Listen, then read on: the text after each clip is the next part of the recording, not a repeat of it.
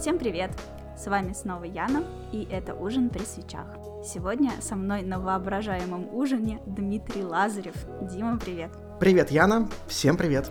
А, Дима, мы с ним познакомились уже много лет назад, и тогда он работал в PlayStation, был пиарщиком, и очень приятно меня удивил тем, что давал мне игры для стримов. Однажды я э, докопалась до Pixel Devil, у кого он берет коды на стримы, и совершенно без надежды, что меня не пошлют, пришла к Диме с просьбой дать мне, и что же это было, по-моему, Last Guardian. Это был, по-моему, Horizon, если не ошибаюсь, кстати. Horizon да, даже? Да, да. Может быть. Не помню вообще. И я помню, что да, либо Last либо Horizon, и я к тебе пришла, и ты такой, да, Яна, конечно, я тебе дам игру на стрим. Я вообще просто сползла со стула, сразу же растеклась такая в лужу. Типа ничего себе, вот это да. Вот, и дальше мы общались э, немножко время от времени, когда выходили новые игры. А потом Дима ушел в другую компанию работать. И, в общем, дальше я уже стала его ловить просто для того, чтобы записать вместе подкаст ловила, ловила и наконец-то поймала, как редкого покемона. Вот, наконец-то мы пишем этот подкаст. Я очень рада. Спасибо тебе огромное, что нашел время. Спасибо тебе, что позвала на подкаст. Еще в процессе при составлении этого плана, ну, может быть, чуть раньше, выяснилось, что Дима тоже из Питера, как и я. Расскажи, пожалуйста, где ты жил в Питере, э, где учился и как тебя вообще занесло в увлечение видеоиграми? Ты знаешь, э, в Питере я прожил 26 лет, большую часть своей жизни. А, ну, не считая того маленького кусочка, когда я э, жил в Гатчине. То есть я, в принципе, изначально родился в Питере, но жил я в Гатчине. Это, для тех, кто не знает, это такой город маленький в Ленобласти, примерно 100 тысяч населения. Вот. и там я, собственно, прожил все свои школьные годы. И когда я поступил уже в ВУЗ, э, в Санкт-Петербургский госуниверситет, я переехал в Питер. Тоже не сразу, но постепенно. Вот. А, ну, собственно, закончил я как раз Санкт-Петербургский университет. А, мое первое образование было а, такое достаточно экзотическое. Это история религий, антропология культурная. Вот. А потом я уже, спустя какое-то время, сделав перерыв, я ушел учиться на журфак потому что э, в, этот, в этом перерыве я пошел работать в пиар, так получилось, меня жизнь занесла. И я понял, э, что, наверное, надо получить какое-то профильное образование. Ну, плюс, знаешь, в те там молодые студенческие годы был еще комплекс, что куда же я пойду, с дипломом философ... да, ну, философского да. факультета с ПБГУ, что я буду делать, меня никто не возьмут. вот. А как тебя вообще в него занесло? Ну как можно принять решение, я пойду учиться вот а, антропологии? Это вообще как рождается такое желание? Тут такая долгая, очень мудреная история. Я в школе просто дико увлекался археологией, мне это было безумно интересно. Я там летом, когда ездил к бабушке в Рязанскую область, я любил ковырять там всяких моллюсков ну, в окаменелостях, в, вот, и ну, в общем, прям, я фанател по археологии, мне казалось это дико клевым. А, но потом, наверное, ну, то есть сразу скажу маленький спойлер, с археологией потом меня много связывало, я там ездил на раскопки, это было, ну, было много всего, но мне стало казаться, что, наверное, работать, типа, с живыми людьми, там, изучать разные там культуры и прочее, это интереснее, чем а, ковыряться в костях. Как быть мертвым. Да, да, да, да, да, чем ковыряться в костях, вот. Причем я, я даже помню, где у, меня, где, где у меня был этот слом. Я э, э, как-то в школе еще упроси, э, просил родителей э, купить мне книжку про там даже была книжка не по археологии, а палеонтологии, по динозаврам и так далее. И это была книжка, как я уже позже понял, она была для студентов а, профильных вузов, тех, кто учится на палеонтологов. Но в детстве я этого не понимал, мне было важно, что нарисованы динозаврики на обложке, все, это главное. И я влез в эту книжку, и я такой полистал ее, а там, знаешь, просто тупо куча костей, все на, лат- на латыни, и все объясняется, где какая там кость. И я такой, типа, думаю, окей, я не уверен, что мне это прям так будет интересно. Ну вот, и как так получилось, что ну, потихонечку мне стало интереснее там этнография, антропология, изучать разные экзотические культуры и прочее, вот, и так я пошел на философский факультет в СПБГУ, там как раз была специальность, изучающая как раз э, культурную антропологию и историю религий. Но это было интересно, Офигеть. да, это было круто. И ты закончил, да? То есть у тебя есть диплом? Слушай, у меня диплом, да, маг- магистратура. То есть я проучился 4 года на бакалавра, потом тут же пошел на магистратуру. А, диплом я, кстати, защищал по а, теме а, нетрадиционных религиозных движений. Я тогда узнал с интересом, сколько, оказывается, в Питере, в нашем родном, всяких разных очень специфических религиозных движений, начиная от всяких там саентологов э, и как там э, армии спасения и заканчивая неоязычниками, вот, и мы к ним ездили там в поля, что называется, брали интервью, ну, то есть это было очень прям интересно. А в журфак как тебя потом а, повело? Ну, тут тоже получилось, что, так знаешь, меня дорожка сама вывела. Э, когда я учился еще на первом высшем, на философском, я попал э, относительно случайно, скажем так, попал в компанию Siemens работать. И в компании Siemens я проработал суммарно 4 года. И так получилось, что я туда попал фактически без опыта, без всякого.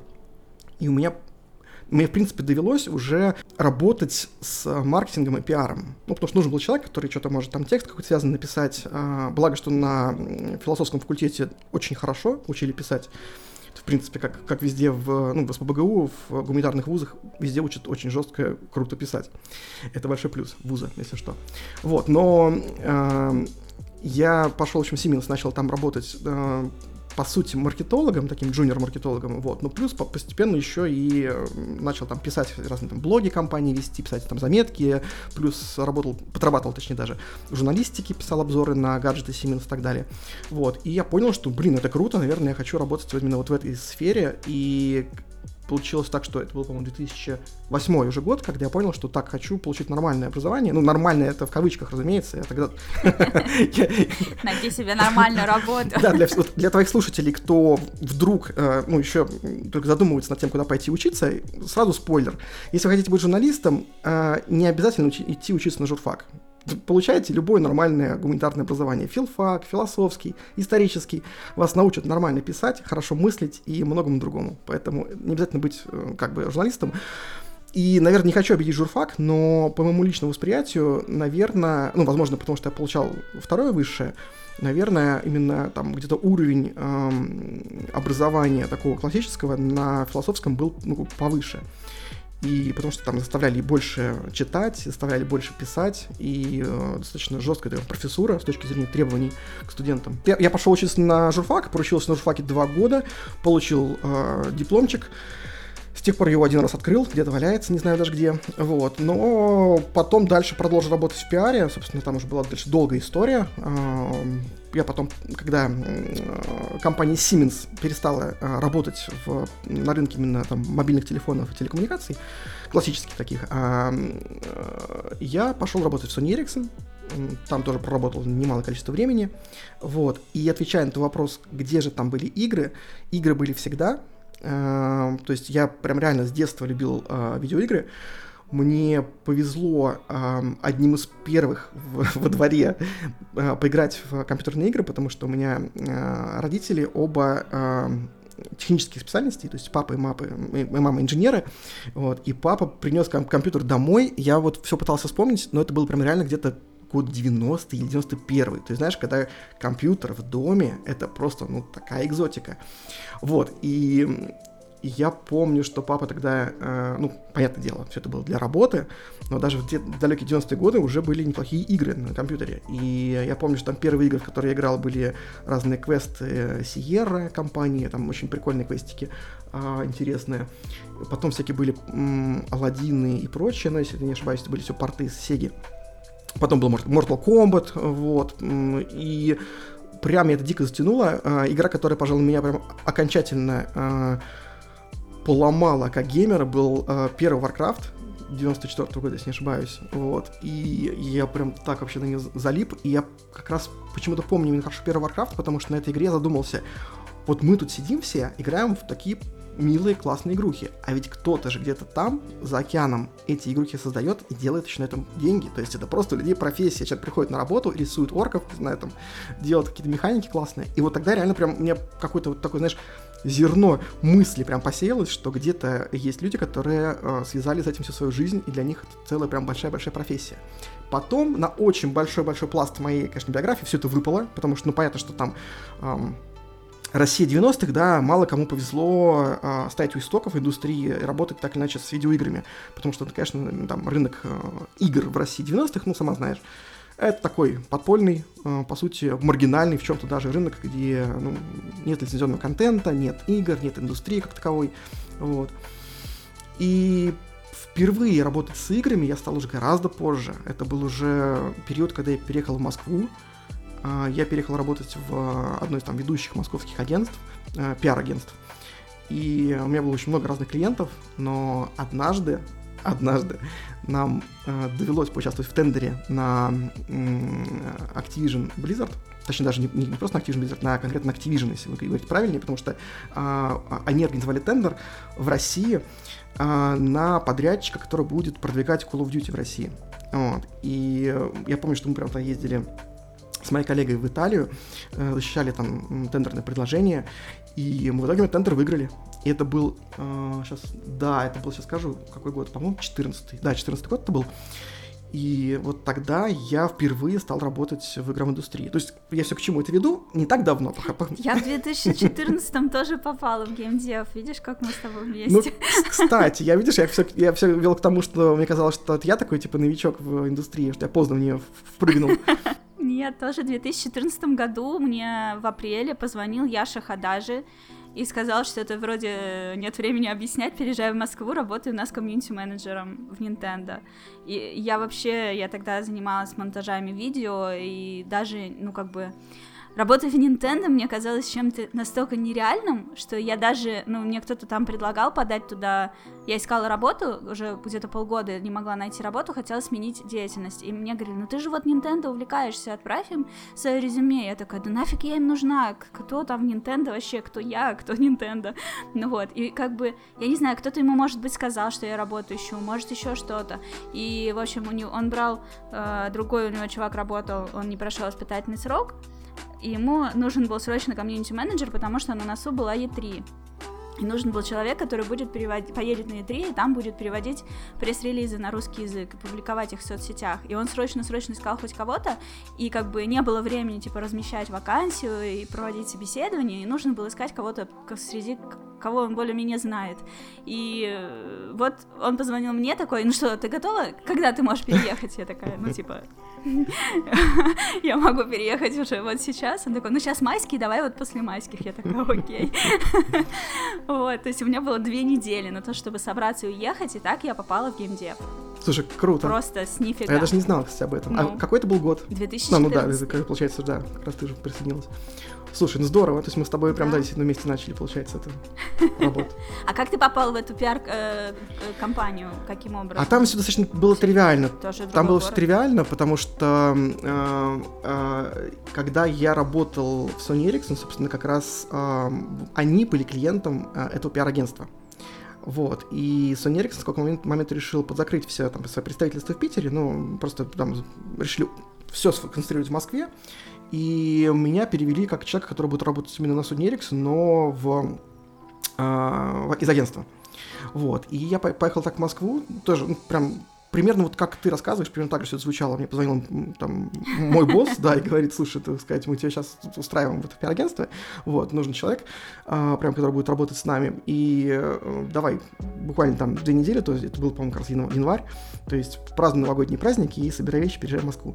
Вот. Ну, я был легок mm-hmm. на, на подъем в этом плане, мне как-то, знаешь, хотелось попробовать, наверное, нового города. Я не знаю, как, какие у тебя были ощущения, когда ты ехала в Москву, но вот у меня было именно такое, что так, пожалуй, я 26 лет в Питере, наверное, пора что-то попробовать но, новое, какой-то город, что для себя. Не то, что Питер плохо, Питер вообще one love, это бесспорно. Но, наверное, попробовать город, где я ага. еще не был, и пожить там, и, ну, знаешь, такое новое приключение, короче, впереди. Вот. Ну, я могу тебе рассказать, какие были ощущения у меня. Uh, ну, то есть я много лет работала из дома, делала монтажи видео, и в какой-то момент, ну, то есть уже проработав где-то 7 лет, uh, я осознала, что либо мне сейчас нужно сделать очень мощный рывок по скиллам, потому что я уже очень отстаю, я совершенно не конкурентоспособна, и, типа, та фирма, на которой я работаю, их все это устраивает, то, как я делаю, но если вдруг я хочу зарабатывать больше, мне нужно больше клиентов уже искать самой. Ну, короче, и я поняла, что меня уже, честно говоря, настолько тошнит от этого всего, что я не хочу в этом развиваться, мне хочется чего-то другого. А чего другого я понятия не имела вообще. Я не знала, что я умею, я была совершенно неуверенная в себе. И это осознание было, пришло ко мне осенью 2013 -го. И, в общем, и тогда, то есть, я стала брать меньше заказов, я вернулась жить к родителям в 2012 году, и поэтому я могла себе позволить особо сильно много не зарабатывать, но мне это не нравилось. И, в общем, ну, условно, зарплата у меня там была, ну, типа, если очень сильно повезет, я могла за месяц заработать, типа, там, 20-25 тысяч рублей. И, в общем, э, и вот в этом состоянии поиска себя и невозможности вообще решить, что я могу и куда пойти, я провела несколько месяцев. Кстати, один человек мне подсказал, что можно попробовать э, устроиться в Blizzard локализатором с английского на русский. И я даже прошла собеседование, несколько этапов. И прямо в начале декабря, после долго-долго тишины, мне ответили, что нет, мы вас не берем. вот. Я очень сильно расстроилась уже там мечтала о поездке в Версаль, вот, и, в общем, вот, расстроилась, и, в общем, и стала думать, ну, а кем же я могу быть? И кто-то мне подсказал, э, ну, типа, я даже не знала о существовании комьюнити-менеджеров, типа, кто эти люди, что они делают и что они вообще существуют. Мне кажется, тогда это особо и не было да, популярным, да, еще да. только зарождалось. Вот, и, в общем, где-то в феврале, что ли, я стала э, смотреть всякие разные компании, в том числе зарубежные, и рассылать э, свое резюме о том, что «Здравствуйте, я девушка без опыта, но я с детства играю в игры, поэтому, наверное, я могу быть комьюнити-менеджером». Вот, и, в общем, мне никто вообще не отвечал совершенно, и у меня был э, некоторый долг по кредитке, и я его практически всем своим доходом, дохода становилось все меньше, долг оставался, я его кое-как гасила, плюс у меня было очень много свободного времени, в которое я делала практически ничего, я начала спать до трех часов дня, э, играть там в игры в свободное время, там какие-то видосики монтировать на YouTube, да, я узнала о том, что по работе меня монтажи бесят, но как только появилось свободное время, я стала чаще выкатывать какие-то монтажи как хобби, это мне нравилось, монтировать обзорчики, вот это вот все. И вот однажды, а, я параллельно была этим Nintendo Guardian, первый официальный фанат Nintendo mm-hmm. в Питере. Прикольно. Вот, то есть Яша Хадажа обо мне слышал, что вот есть такая девочка, которая организует в Питере сходки каждую субботу тех, кто играет на 3DS. Типа, возьмем под крыло, назначим ее официальным фанатом, будем отправлять всем, кто приходит на эти сходки, деньги на кофе. Вот, там что-то по 250 рублей, по-моему, каждый мог что-нибудь себе заказать на 250 рублей в фудкорте. И я это все дело менеджерила. У нас был договор, в общем, мне присылали деньги, и я их тратила и отчитывалась чеками. То есть, как бы он о моем существовании знал, и, кстати, самое смешное, он думал, что мне лет 20. Мне на тот момент было 29. вот. И, в общем, короче, когда... То есть, в тот момент, когда он мне позвонил, я чувствовала себя вообще на днище денег нет, кредит, я живу с родителями, мне почти 30, и вообще, типа, жизнь не удалась. Вот часики тикают, но сейчас вот уже все встанут. И вот в этот момент, то есть очередной раз, просто какой-то день сурка, я просыпаюсь в 3 часа дня с опухшей башкой, вся такая растрепанная, сажусь за комп, там, чашечкой кофе, и вдруг мне звонит Яша Хадажи, и говорит, типа, переезжай в Москву, и, ну, само собой, зарплата будет совсем другая. Я была готова переехать прямо тут же. Ну, то есть, типа, меня вообще ничего не держало. Э, это даже, типа, ни тени сомнений. Он мне говорил, ты подумай и перезвони. Я перезвонила ему через час, а он думал, я ему перезвоню дня через три. Он такой, что ты так быстро? Я говорю, такая, в смысле, а ты же позовешь кого-то другого? Он такой, нет, я только тебе позвоню. Вот, я очень, я, я не верила в происходящее, это был полный шок. Поэтому, да, конечно, я сразу купила чемодан, собрала туда все, что мне было необходимо. Вот так вот переехала в 2014 году с одним чемоданом, а буквально вот в пятницу на прошлой неделе я отправила в Питер газель своих вещей. Ну, не полностью забитую, конечно, естественно, там только на треть, но тем не менее, разжирела. Да, прям знаешь, это что вышло из воды, туда же вернется, да? В нашем случае, что вышло из болота питерского. Да, я сейчас реально, это будет вот мой соло-подкаст, я не знаю, он выйдет после этого подкаста с тобой или перед ним, я еще не решила, но там я как раз расскажу о своем отношении к вещам и о том, что в итоге, спойлер, я пришла к тому, что нужно жить с одним чемоданом да, вещей, да, не нужно да, да, да. вот это вот, чтобы в любой момент тебе мог позвонить, там, сам боженька спустить на тебя свет ангельский, и ты такой, да, конечно, сейчас я перееду, а не думать, куда деть все эти телевизоры, тумбы, столы компьютерные и прочее всякое. Это правда, это правда. Я знаю, что мы с тобой это в Телеграме обсудили кратко какое-то время назад, но я вот за весь свой опыт переездов, я каждый раз начинаю понимать, что да, это вот зависимость от вещей, она на самом деле нас всех тяготит, и вещей, которых ре- реально нужно, да, это якорь прям большой такой, вещей, которых нужно реально для жизни, их на самом деле очень мало. И вот прям, ну, я вот самое интересное, я до сих пор переезжаю, то есть я до сих пор живу на съемной квартире, и, возможно, что еще перееду.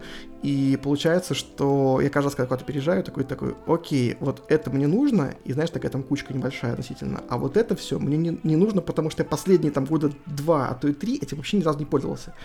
О, да, это прям ощущается, mm-hmm. это правда. Да, вот сложно расставаться с какими-то коллекционными вещами, ну, типа там артбуки, какие-то фигурки или еще что-то, но, опять же, даже вот после прошлого даже, или, может быть, наверное, даже после позапрошлого переезда, я вот по Москве просто тоже много переезжаю, и я просто решила, окей, вот это вот все я накупила, оно у меня пусть будет, но больше я не покупаю ни коллекционных изданий игр, ничего, потому что, ну, вот я их потом собираю в контейнеры, после переезда на новой квартире мне даже уже лень это доставать и ставить на полке. Оно как бы есть, я рада. Как Кощей чахну над этим всем златом. Ну да. Вот, так что да, сейчас бросить это у родителей, пусть оно там в моей комнате стоит и пылью покрывается, зато я буду рада, да, у меня там есть эти артбуки на японском по Dark Souls, вау. Да, это правда. Вот, так что да, возвращаемся к 2014, когда ты, думая, что очень поздно переехал в Москву, устроился в эту компанию пиар-агентства, сконтачился с Близзардом. Да, там все было, там, да, там все было чуть-чуть сложнее. То есть, да, вот, э, когда говорят Activision Blizzard, да, подразумевают обычно там одну компанию, и сейчас в принципе, действительно так так, тогда это было чуть иначе, то есть там компания Activision работала и компания Blizzard достаточно так, автономно друг от друга, там разные проектные команды и так далее. И я работал именно с Activision, э, с Activision, простите, с Activision, и э, конкретно с там с Call of Duty, э, какими-то другими там играми, которые тогда еще сдавались компании Activision, типа там Guitar Hero и так далее. Сейчас они же не, не, не, издаются, вот, тогда они еще были. А, но в основном, конечно, с Call of Duty позже добавился Destiny еще, если не ошибаюсь. Вот. Но поработал я с Activision, наверное, год примерно, даже, может, не помню, даже меньше. И нам довелось участвовать еще и в тендере компании PlayStation, уже российского PlayStation, а, как раз потому что, ну, Activision были нами очень довольны, мы там много там перформили по пиару, много чего делали хорошего а, командой, и, а, видимо, по рекомендациям, а, как раз коллеги из PlayStation услышали, что, типа, да, вот есть классное такое агентство, которое работает хорошо, эффективно с Activision. И нам довелось, э, посчастливилось э, принять участие в тендере PlayStation. Кстати, мы к этому тендеру давно пытались подойти, но не знали как, потому что мы работали на, на то время, мы как агентство, мы работали с компанией Sony, но мы работали со всеми другими подразделениями, то есть Sony Electronics там, и э, все подразделения, где там и камеры, и телевизоры и прочее, то есть такой общий такой корпорат, да, бренд Sony. Но мы не работали с PlayStation, потому что PlayStation, э, ну, как я уже позже понял, PlayStation достаточно автономно был от остального Sony. Вот. И мы очень хотели, конечно, в э, тендер к PlayStation. В итоге нам в 2015 году, если не ошибаюсь, нам посчастливилось, собственно, принять участие в этом тендере. И мы его снова выиграли. Вот. Да, ну и потом уже сказать, плавно подвожу к тому, как я оказался в итоге в Sony. Так получилось, что когда в PlayStation ушел э, PR-менеджер, и нужно было найти нового, и ко мне обратились, собственно, как раз с предложением, ты хочешь рассмотреть вариант. Э, мы пообщались, э, я был тогда прям просто в шоке от того, что, блин, как же так PlayStation, да, ну прям вот именно туда, в компанию, заниматься играми. И да, в общем, в итоге получилось, что мы так пообщались, много раз там повстречались, и ну, все поняли, что, наверное, друг другу подходим. И начиная я точно помню эту дату, потому что это был первый день Игромира, а, это был 1, там, да, 1 октября 2015 а, года, а, я начал работать уже в PlayStation. Вот. И да, и, конечно, закрутилось. То есть, э, ну, э, у меня был некоторый такой, знаешь, не, даже не то, что комплекс, некоторый был такой эм, какой-то такой челленджевый момент, что, мол, как же так, я сейчас буду, типа, вот э, пиарщиком игровой индустрии, а есть куча людей в индустрии, кого я еще не знаю, кого мне еще предстоит узнать. Понятно, что на тот момент я уже знал многих журналистов, со многими мы общались, поскольку мы, ну, опять же, мы работали на Activision, да, и мы рассылали проскопии, там, созванивались с ними и так далее, но э, когда ты переходишь именно работать в крупный бренд, конечно, ты должен чувствовать себя очень комфортно с, там, среди э, всей тусовки вот этой, там, знать всех и так далее. Но в итоге оказалось все гораздо проще, чем я думал. Я буквально там за первые месяца 3-4 узнал ну, большинство людей, кого нужно было знать. Вот. И, конечно, было ну, очень интересно узнать огромное количество классных людей а, там из индустрии, с, из партнеров, из других а, э, там паблишеров. И, пожалуй, одно из самых ярких именно таких воспоминаний от работы в Sony это то, что довелось работать ну, практически со всеми издателями, кто издавал игры на PlayStation, так или иначе, то есть мы созванивались, обсуждали какие-то проекты, запускали вместе игры, проработали какие-то там компании, маркетинговый пиар. И вот те контакты, которые были, они до сих пор у меня, конечно, остались. И я понимаю, что если бы не работа, конечно, в PlayStation, я бы со многими людьми не познакомился. И то же самое касается, конечно же, блогеров и стримеров. Собственно, как мы познакомились с тобой. Потому что, э, ну, действительно, многие писали там на Фейсбуке, в Телеграме, там, не знаю, ВКонтакте, ну, где угодно, просто там, привет, я такой-то стример, э, там, не знаю, вот у меня такой-то есть канал, там, столько подписчиков, хочу, там, не знаю, попробовать Uncharted 4 постримить. И, конечно, я старался всем ответить, это было крайне там порой тяжело, потому что очень много-много было заявок, но я прям прям я, я горел тем, что я делаю, прям в хорошем смысле.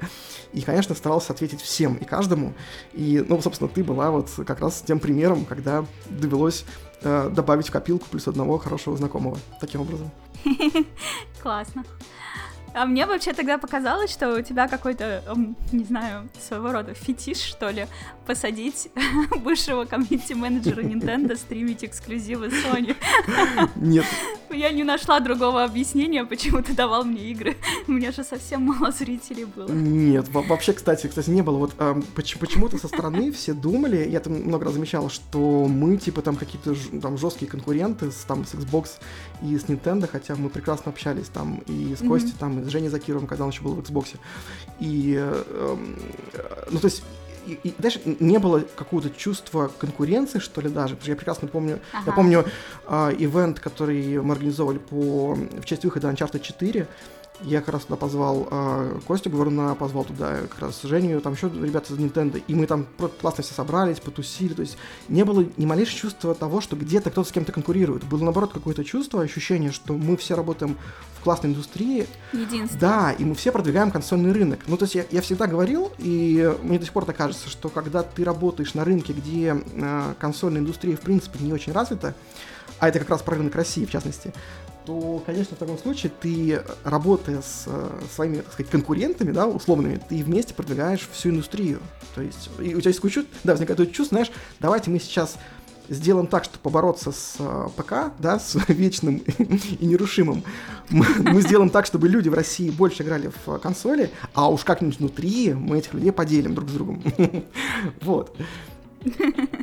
Ну да, дружить против ПК, это Ну, смешно. типа того, да. Хотя, конечно, на, на деле мы против ПК не дружили, но скорее это выглядело так, что мы, мы пытались дружно э, прививать э, культуру потребления консолей в России. Потому что, как мне кажется, сейчас за последние там пять лет э, изменилось очень много. Э, то есть, когда я приходил... Да, да, очень. Да, когда я приходил в PlayStation, я очень много раз слышал от своих многих знакомых, там, и от коллег по цеху, а, не, не консольщиков, сразу скажу. То есть я слышал, что не, консоли это не, это там что-то дорого, там игры стоят каких-то бешеных денег, все монетизируется, все сложно. Не, вот мне там проще ПКшечку там взял, лимачка скачал с торрентов, и все, и живешь нормально. Mm-hmm. Вот, сейчас, конечно, ситуация изменилась кардинально, это круто. То есть сейчас э, консоли стали куда больше мейнстримом, чем они были лет пять назад. И сейчас точно уже не ниша. Вот, это здорово, это очень круто. Я считаю, что это заслуга ну, всех, да, всех нас, да. всех нас, кто проработал, в частности, там и в Xbox, и в Nintendo, и в PlayStation. Спасибо пиарщикам консольных компаний. Ну, не только пиарщикам, на самом деле. Ну да, но мне кажется, комьюнити-менеджеры не так заметны, и до сих пор вообще 90% людей просто не понимают, кто такие комьюнити-менеджеры, но я стараюсь им рассказывать. Кстати, по поводу знакомств, э, тоже забавный был у меня челлендж, э, ты оценишь, я уверена. Когда после майских праздников я приехала в Москву, то есть, типа, мой первый рабочий день был 11 мая. А 30 мая, я правда прям помню даты, это был кошмар. 30 марта был, э, мая, был старт продаж игры Mario Kart 8 mm-hmm. на Wii U. И его проводили, ну, типа, старт продажи был в Республике на Маяковской в Москве, а на втором этаже там был эм, Пажитнов, который э, писал предисловие книги Game Over «История Nintendo». Он создатель Тетриса, и, в общем, он туда пришел, и он для журналистов и блогеров, которые были приглашены Nintendo на туда, он устраивал автограф-сессию и э, давал коротенькие интервью тем, кому дали на это зеленый свет заранее, кто записался. И вот, собственно, я э, две недели только в Москве вливаюсь в работу, да, чё кого, и вообще это моя первая работа в офисе, потому что до этого я работала из дома практически как фрилансер. То есть я вникаю во все вот эти вот штуки, и вдруг мы, ну, как бы, немножко участвую в подготовке вот этой вот всей истории. И моей задачей было приехать на это мероприятие, и на втором этаже там координировать всех этих медиа.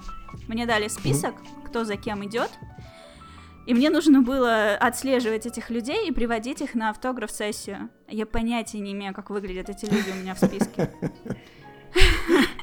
Я не знала никого, а тех, кого знала, ну да, я видела их в Твиттере, я понятия не имею, как они выглядят, я знаю, какая у этого человека аватарка, ну вот, и мне очень-очень-очень сильно повезло, ну, потому что, как бы, э, никто не вникал, справлюсь я с этой задачей или нет, мне дали список, и все, и я ушел, как бы, он не задавал вопросы, типа, ну вот, у тебя такая задача, делай. Вот, и я нашла чувака, это был Андронидзе, который знал всех вообще. Mm-hmm. Вот. И он мне помогал, он мне пальцем аккуратненько показывал, к кому подойти. Я подходила говорила, типа, здравствуйте, э, ваша очередь. Ну вот. И вот, и потихоньку запоминала, короче, кто есть кто. У меня еще отвратительная память на имена, просто ужасная. Я даже когда запоминаю уже имя человека, я сомневаюсь, а вдруг я запомню. Кстати, та же история у меня, да, та же самая. Лица помню идеально, вот, по именам боюсь ошибиться, да, правда.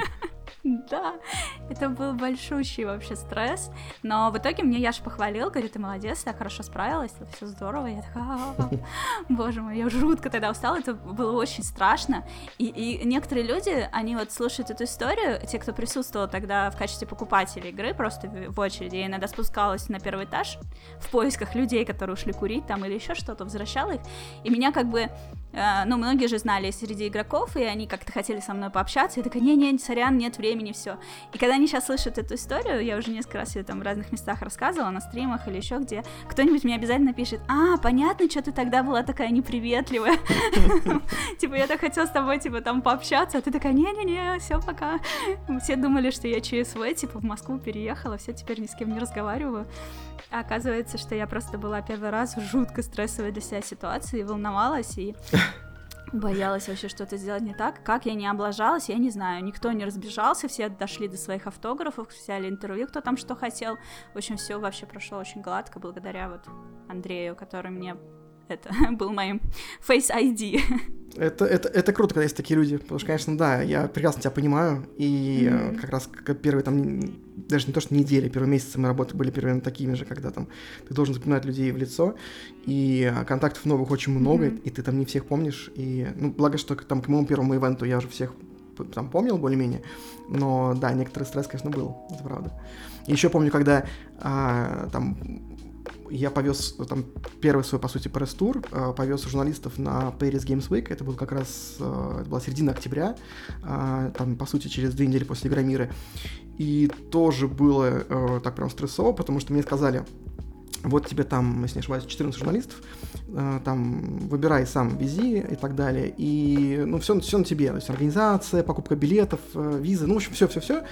И тоже прям, ну, был некоторый, конечно, стресс, потому что, с одной стороны, э, конечно, там, агентский опыт за плечами, а с другой стороны, сейчас, когда ты делаешь все это сам, и ты отвечаешь за все, за все там, и там были э, известные журналисты, и не, там блогеры крутые.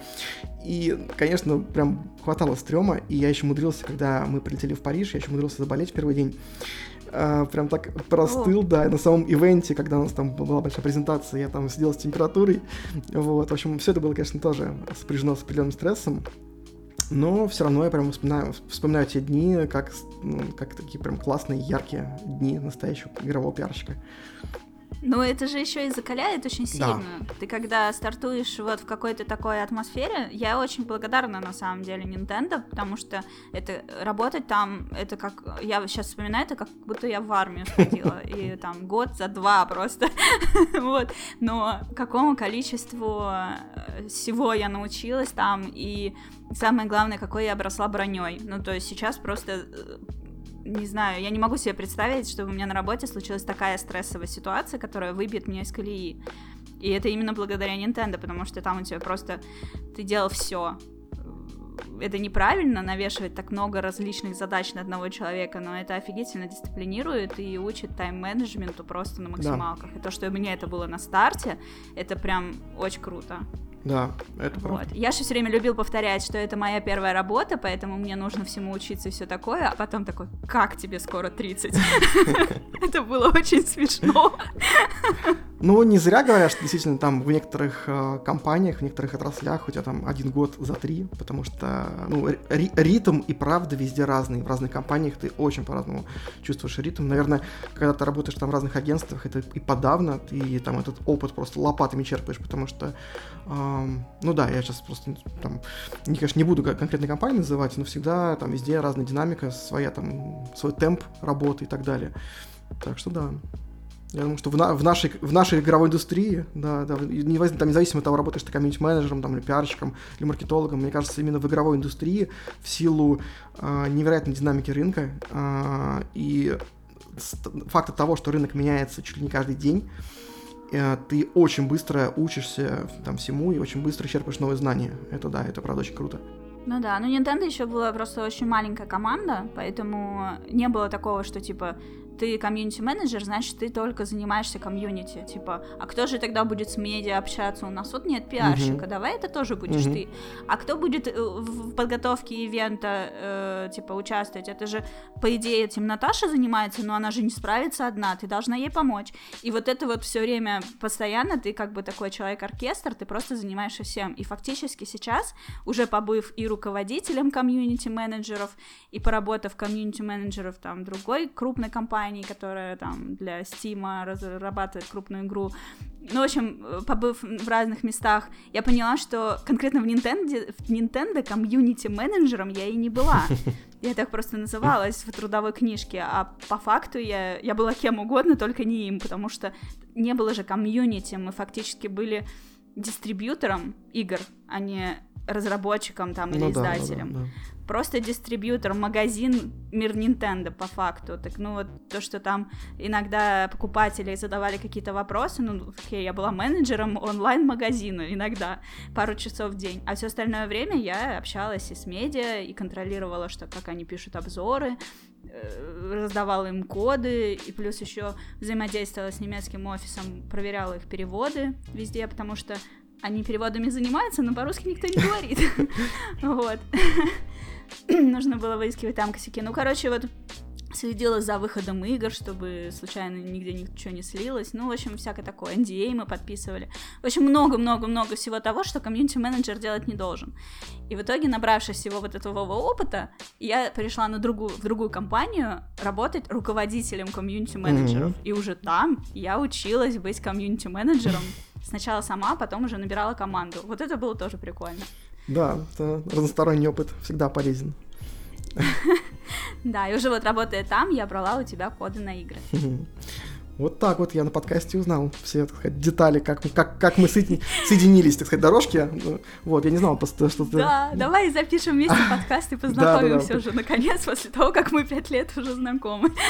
Примерно так, да, примерно так. Да, прикинь, пять лет, реально же прошло уже, получается. Ну, кстати, кстати, не, не, не прикидываю даже, они прям пролетели как будто года, ну, три, наверное, то есть как-то очень быстро. А сколько всего произошло? Да, не произошло многое, да, но... Э, уже пандемия полтора года, какие три года, ты что? Ну, пандемия, пандемия вообще не считается, это отдельное время такое, знаешь, э, без времени, я бы сказал. Мир стал на паузу. Да, ну, точно поставилось на паузу, потому что, да, я, я ну, обычно много путешествовал все годы, и там получается, что э, за год, ну, ты там ездишь, ну, как минимум там 5-6 стран, да, ты бываешь. И тут такой наступает mm-hmm. 20 год, и ты так раз, ну, там, ни одной. Такой, окей. И тебе еще какой-нибудь там Facebook или Google издевательски подсовывает, говорит, а вы знаете, где вы были в это время, там, год назад? И ты такой открываешь, ну где? Да, каждый месяц. На море. Окей. Я, знаешь, как хохотала у меня было. Я живу э, недалеко от Химок в Москве, вот. Э, и Google считает, что это отдельный город. И он с таким счастьем, там я типа несколько месяцев вообще из дома не выходила, и вдруг, ага, в этом месяце вы побывали в Химках, типа путешествие, один город, я такая, вау, я путешествовала в Икею, вот это да, это было прям с впечатлениями, фотками. Ну да, вот, мы сейчас сидя в Гаге, там с коллегами тоже шутим, ну зачем нам море, у нас в принципе свое есть, взял там, сел на велик, э, поехал, ну ну, вообще ну ничего, да. что он там градусов 10, ну да, там не, не ибится, конечно, но нормально, жить можно. Вот. Ну что, гидрокостюм и вперед. Ну да, фактически так и есть. Слушай, ну я бы на самом деле с огромным удовольствием сейчас бы застряла в каком-нибудь, ну, просто другом городе.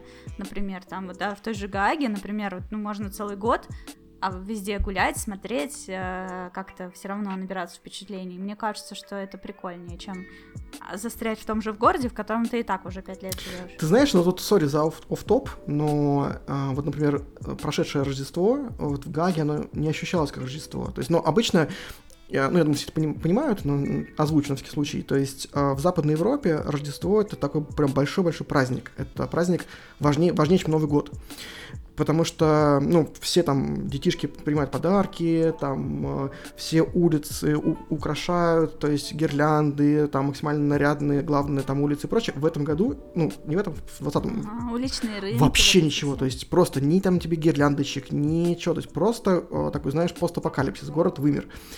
И да, и знаешь, и, и это прям так ломает все ощущение праздника, то есть э, ты вот говоришь там по поводу... Э, ты говорил о том, что э, пандемия поломала, да, но ты можешь просто там гулять по городу и так далее. Ну, уже, уже не то, потому что ты, по сути, не можешь пойти там, в магазины, ты не можешь открыть для себя новые ресторанчики, не можешь посидеть в каком-то классном пабе с друзьями. Все закрыто, собираться группами большими запрещено, и, и все. Как бы и ездить куда-то запрещено, даже внутри Евросоюза. То есть, ну, какой-нибудь там Париж, на, там, не впрыгнешь в поезд, не поедешь, потому что Париж тоже закрыт, условно. Вот. Так что внутренний туризм, он тоже такой очень скованный, потому что, да, ты можешь ну любоваться природой, и я думаю, что мы все это делали сполна в прошлом году, но тебя никто не ждет ни в каких там кафе, ресторанах. Все закрыто. Как-то так. Ну да, но, видимо, знаешь, я вот ощутила, что я очень сильно отличаюсь от большинства людей, и меня это, с одной стороны, поразило, а с другой стороны обрадовало очень сильно, потому что весь э, где-то первые полгода 2020 года я видела, как в Твиттере у людей улетает кукуха, как им плохо от этого всего, от того, что они остались дома в этих четырех стенах. А у меня получилось так, что я как будто бы знала, как будто бы что-то мне подсказало внутри. Э, в феврале 2020 года я переехала в дом, в котором живет моя лучшая подруга, соседний подъезд. И я выбрала себе квартиру, которая, ну, очень-очень комфортная по ремонту, и в ней есть буквально все, что мне может быть надо, ну, там, типа, кондиционер, посудомойка, очень все такое хорошее, то есть в этой квартире приятно находиться. Она очень светлая, на 19 этаже, и, в общем, э, для меня это был такой прям апгрейд, такой level up по комфорту. И получается, что вот я переехала в феврале, а с марта нас отправили на удаленку. И я, соответственно, наслаждалась, находясь в этой квартире новой, э, как мне было здесь хорошо. Мне вообще не хотелось выходить из нее, я с удовольствием здесь сидела. И я так просидела целый год. Я даже умудрилась в процессе сменить работу, не выходя из дома. Э, проект, на котором я работала, его заморозили, и мне пришлось искать новую компанию, я ее нашла также после майских. Ну вот. И, в общем, и все. И, и мне вообще так кайфово было, типа, люди там, о, мы не можем путешествовать, мы не можем ходить в бары, в рестораны, мы не можем гулять, мы ничего не можем. И я такая, а зачем? Дома же так хорошо. Можно играть в игры, писать блоги, записывать подкасты, можно начать вставать в 5 утра и делать до работы всякие штуки. Мне подарил э, знакомый спортсмен, отдал свою беговую дорожку, я на ней там занималась. И все вообще отлично складывалось. Просто я была готова еще три года так просидеть. И мне было так хорошо, и я подумала, ну если бы я при этом еще и была в каком-нибудь э, не только новой квартире, но еще и в новом городе, не знаю, я бы кайфанула просто из-за того, что я в окно выглядываю, а там какой-то другой пейзаж. И я знаю, о боже мой, я сейчас не в Москве, а не только не в, не в России даже, а где-то в другой стране. Меня бы сама вот эта вот мысль, она как бы грела. Да, вот, вот это, знаю. кстати, ключевое слово, вот, э, где-то в другом месте, потому что я думаю, что если э, многие из нас, там, оказавшись где-нибудь, не знаю, на условном бале в начале пандемии, Я думаю, что люди вообще не, переж... не переживали по этому mm-hmm. поводу. То есть людям сказать заранее, вот, знаете, год можно да. будет работать из дома, не вылезая. И все такие, окей, окей, сижу все на острове. Дом, бассейн, природа. Конечно, конечно, там взял, посерфил с утра, ага. потом поработал, не знаю, пошел еще искупался и так далее. Конечно, круто. Ну, э, я считаю, что Uh, несмотря на все ужасы пандемии, которые она нам там принесла, есть uh, там позитивный момент, и в частности в том, что многие компании наконец-то стали понимать, что uh, работать из дома да, это тоже реально. Счастье. И это не руинит всю работу на корню, как считали раньше. То есть, э, там, раньше думали, что все, если там людей отпустить поработать из дома, ну все, капец, работать никто не будет, все будут играть там в компьютерные игры, да. записать на YouTube и так далее. Хотя, в принципе, как все мы понимаем, что человек, который хочет посмотреть ютубчик или там повтыкать в Twitch на работе, он вполне может сделать и на работе, не, не, нужно, не нужно для этого сидеть дома. Вот. И сейчас, мне кажется, ну, даже не то, что кажется, я вижу, что многие компании перестраиваются на систему такую, ну, как минимум гибридную, что да, давайте мы людей там два дня пусть работают там из офиса, три дня работают из дома. И ничего, работает, никто не умер. Да. А некоторые, вот как у меня, просто приняли решение. Ну, то есть у нас э, за нами следили, как э, какой отдел работает в течение там какого-то времени, типа полугода, например, я не помню просто сколько, не знаю точно, сколько именно за нами следили, но время от времени нам подбрасывали э, тестирование, ан- анкеты, типа, хотели бы вы вернуться в офис, сколько бы дней в неделю вы хотели бы там, типа, работать в офисе, если бы вдруг работать в офисе. Ну, разумеется, те, кто живет в однушке с тремя детьми и женой, они там вешаться были готовы, они хотели в офис очень сильно. Но э, конкретно вот в нашем отделе маркетинга никто вообще не захотел в офис, и работа наша не ухудшилась, она даже улучшилась, потому что мы все время на связи. Не то чтобы там мы как-то урабатываемся прям совсем целый mm-hmm. день, но вот это вот время, которое обычно тратишь на дорогу, типа ты такой думаешь, ой, нет, я не буду задерживаться в офисе, я лучше домой поеду, а то сейчас пробки начнутся и все такое. А тут ты как бы из дома, ты спокойно отошел от рабочего места, типа на два, там, на три часа, когда тебе надо, и вдруг что-то понадобилось, ты просто вернулся, быстро это сделал, и все, и как бы дело сделано все равно. И вот это вот типа, люди стали действительно, как я, там, раньше вставать, раньше начинать работать, раньше заканчивать, появились какие-то, какое-то время на личные хобби, мы от этого стали отдохнувшие, счастливее, там, и так далее. И конкретно наш э, вот этот отдел, он не только не просел в продуктивности, а она стала даже выше. И нам сказали, чуваки, ну, если хотите, можете вообще в офис не возвращаться, просто скажите, можете даже уехать из Москвы, если надо. И некоторые уехали, и я вот тоже уезжаю сейчас в Питер, вот, и со спокойной совестью, что да, я могу работать удаленно, никто даже как бы разницы не заметит, я могу и на даче, и в городе, и где да. угодно, у водопада, да, да, да.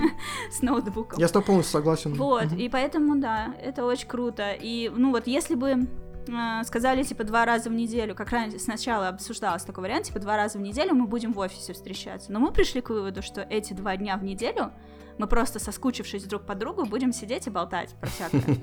Мы не будем даже работать. Вот, поэтому как компромисс мы просто каждый день на один час созваниваемся с вебками. Где-то полчаса из этого времени мы болтаем про всякое. Полчаса рабочие вопросы какие-то обсуждаем. И все, идем дальше работать. И вроде бы есть как бы вот этот коннект, который необходим для команды. Все в курсе всего, все друг с другом обменялись эмоциями, и все, и как бы нет вот этого ощущения, что ты оторван от работы, от, от э, коллектива. Все равно ты остаешься частью его. Кто-то сидит на Кипре, кто-то сидит в Москве, кто-то в Питере, кто где хочет, там да, сидит. Да, да. Это, это, это правда очень, очень круто. И это да. офигенно. И, кстати, да, я сейчас просто твою мысль поддержу, это даже во многом э, очень дисциплинирует, потому что я сравниваю сейчас наши там Конечно. митинги онлайн в зуме, э, сравниваю с нашими там встречами в офисе, ну, я как там обычно сходка в офисе, знаешь, там кто-то пошел взять кофе, кто-то такой, типа, я там опоздаю на 5 минут, потом все потр- mm-hmm. потрещали за жизнь, типа, окей, там, ну, то есть, ну, при, то есть, скажем так, сейчас все понимают, так, ребят, у нас полчаса там зум-звонок, э, давайте обсудим то-то, то-то, по адженде mm-hmm. прошлись, по- погнали дальше работать. То есть, э, я не могу сказать, что офлайновый вот этот какой-то э, встреча офлайновая, да, она чем-то супер продуктивнее, чем онлайновая. Ну нет, спорно. Возможно, кто-то со мной не согласится там в каких-то других отраслях, там, индустриях, но в целом, а, и то, что тоже ты упомянула, даже по подходу к работе, а, я не могу сказать, что рабочий день стал короче. Мне кажется, он даже стал длиннее, потому что ты такой встал, там ну, умылся, да, прыгнул да. в душ, почистил зубы, да, и ты уже там, условно, в 8.30, ты уже в работе. Ну, я вот не, не помню, чтобы когда я работал в офисе, чтобы я когда-нибудь начинал работать с 8.30, это нереально абсолютно. А, а тут Ну, не считая того, что там, когда ты едешь на работу, там, и ты втыкаешь смартфон и на какие-то письма отвечаешь. Это не считается. Но ты обычно, ты обычно в это время, ну, в лучшем случае, в дороге. А тут ты 8.30, ты без ущерба себе, то есть ты нормально выспавшись, ты можешь уже начинать работу. И, э, ну, то есть, это тоже как некоторый плюс. Понятно, что я сейчас не скажу ничего нового. Да, да я еще я еще заметила за собой такую штуку, что ну вот утром, вот именно вот это время где-то с 8 до 10 я особенно продуктивна. И мне хочется вот, типа, мне всегда хотелось прийти в офис, молча, ни с кем не разговаривая, сесть за ком, включить его и погрузиться в работу, то есть построить план, чем я буду сегодня заниматься в течение дня, посмотреть, что у меня срочно, что не срочно, может за ночь что-то случилось, ну как-то раскидать все дела, короче, вот, вот так вот включиться в работу, у меня такое прям э, очень быстро в это время я впадаю в состояние потока. А на работе в этот момент приходят люди, все такие, ой, привет, как дела, как выходные прошли, ой, а я вот тут кофе купила, хочешь, или там еще что-нибудь, и вот они по очереди приходят, и все с тобой разговаривают, все с тобой здороваются угу. и какие-то смолтоки устраивают. Угу. И вот это меня просто каждый раз, оно меня прям злить начинало. То есть у меня, видимо, какой-то утренний серотонин еще оставался в крови, который у меня просто поджигал сразу же. Да что вы меня дергаете, дайте мне сосредоточиться. И это очень бесило. И я сейчас заметила, что как, как круто у меня это дома получается. То есть вот эти первые три часа, они у меня максимально продуктивные. А дальше я могу там и на обед отойти, и на что-то отвлечься, и на вот этот созвон поболтать. Я уже не считаю это пустой тратой времени, потому что у меня уже куча дел сделано. А я-то еще и в 5 встаю, я еще до работы успеваю какие-то свои штуки поделать по хобби, там, порисовать, поизучать английский или там Сейчас я уроки стала брать, э, чтобы не деградировать. вот, э, там, что у меня еще, там, спортом позаниматься, еще чем-то. То есть я уже вот это все сделала, потом по работе еще поработала первые вот эти часы. И вот там как раз многие у меня коллеги начинают где-то в 10 в 11 приходить на работу, а я с 8 начинаю. И вот как бы и действительно, это так круто, и думаешь, да ну вы чё, какой в офис? Не хочу я в офис, это пока до него доедешь, уже устал. Да, да. В общем, э, я думаю, что пандемия завершится, но мир все-таки перестроится на какой-то новый лад. Но почему-то некоторые компании говорят о том, что они категорически против удаленки, что им она именно руинит процесс, что нужно, типа, находиться в одном помещении, нюхать друг друга, чувствовать эти флюиды там и так далее, и только так рождается что-нибудь гениальное, никакой удаленки. Вот как-то очень сильно Ну, во-первых, я думаю, что есть индустрии, определенные сферы, где действительно офлайн составляющая очень важна. А во-вторых, э, во многих все-таки компаниях, э, ну, консервативность топ-менеджмента, да, она может сказываться на том, что люди, там, скажем так, один год опыт работы удаленно это ничто по сравнению с их предыдущим опытом ну, там, работы много-много лет до этого, и они все равно наверное, боятся. Но мне кажется, что конкретно в нашей сфере, там, все, что касается там IT, гейминга, я думаю, что компании, конечно, перестроятся на какой-то новый стандарт. А, кстати, я так думаю, что, наверное, действительно для тех, кто новенький в этом всем, им действительно лучше работать в офисе. То есть мы уже в силу своего опыта можем находясь вдали, нормально понимать задачи, которые нам ставят, и вообще как-то быть самостоятельными. Поэтому с нами не проседает продуктивность. А если бы нам такую удаленку устроили вот в том самом 2014, когда мы еще ничего толком не знали, с нами приходилось бы много нянчиться и всему учить, и удаленно это делать прям сложно. А так ты во всем этом варишься, ты слушаешь чужие диалоги, учишься и как-то повторяешь за другими. Особенно в стрессовых, страшных ситуациях, когда, не знаю, босс входит с ноги, открывает дверь и начинает орать, прикинь, он так орет на тебя по телефону.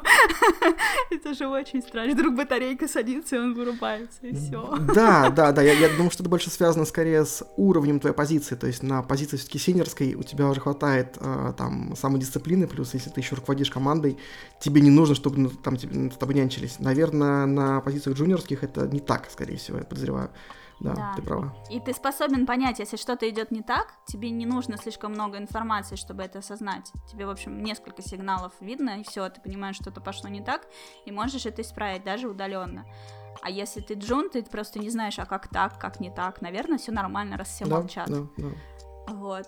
И все, и все, косяк на косяке, и пошло-поехало. Я думаю, да, наверное, просто нужно как этот инкубатор такой, офис для джунов, и какие-то добровольцы старшие, которые, у которых дети дома, и они хотят в офисе работать и учить всех. Вот такой будет раскол в компаниях. А мы будем как единороги скакать из одной страны в другую.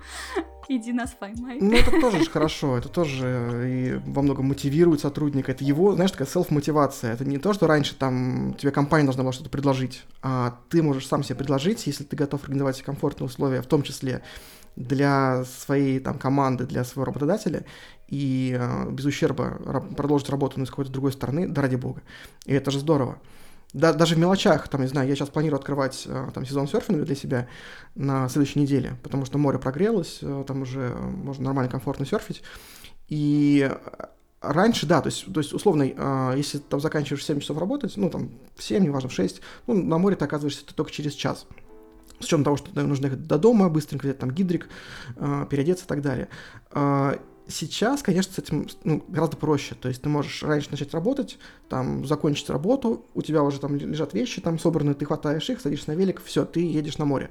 То есть вот это вот, э, там, этот самый условно там два часа в день, который ты тратишь на дорогу в офис, они действительно очень много роляют, в том, в том числе с точки зрения хобби.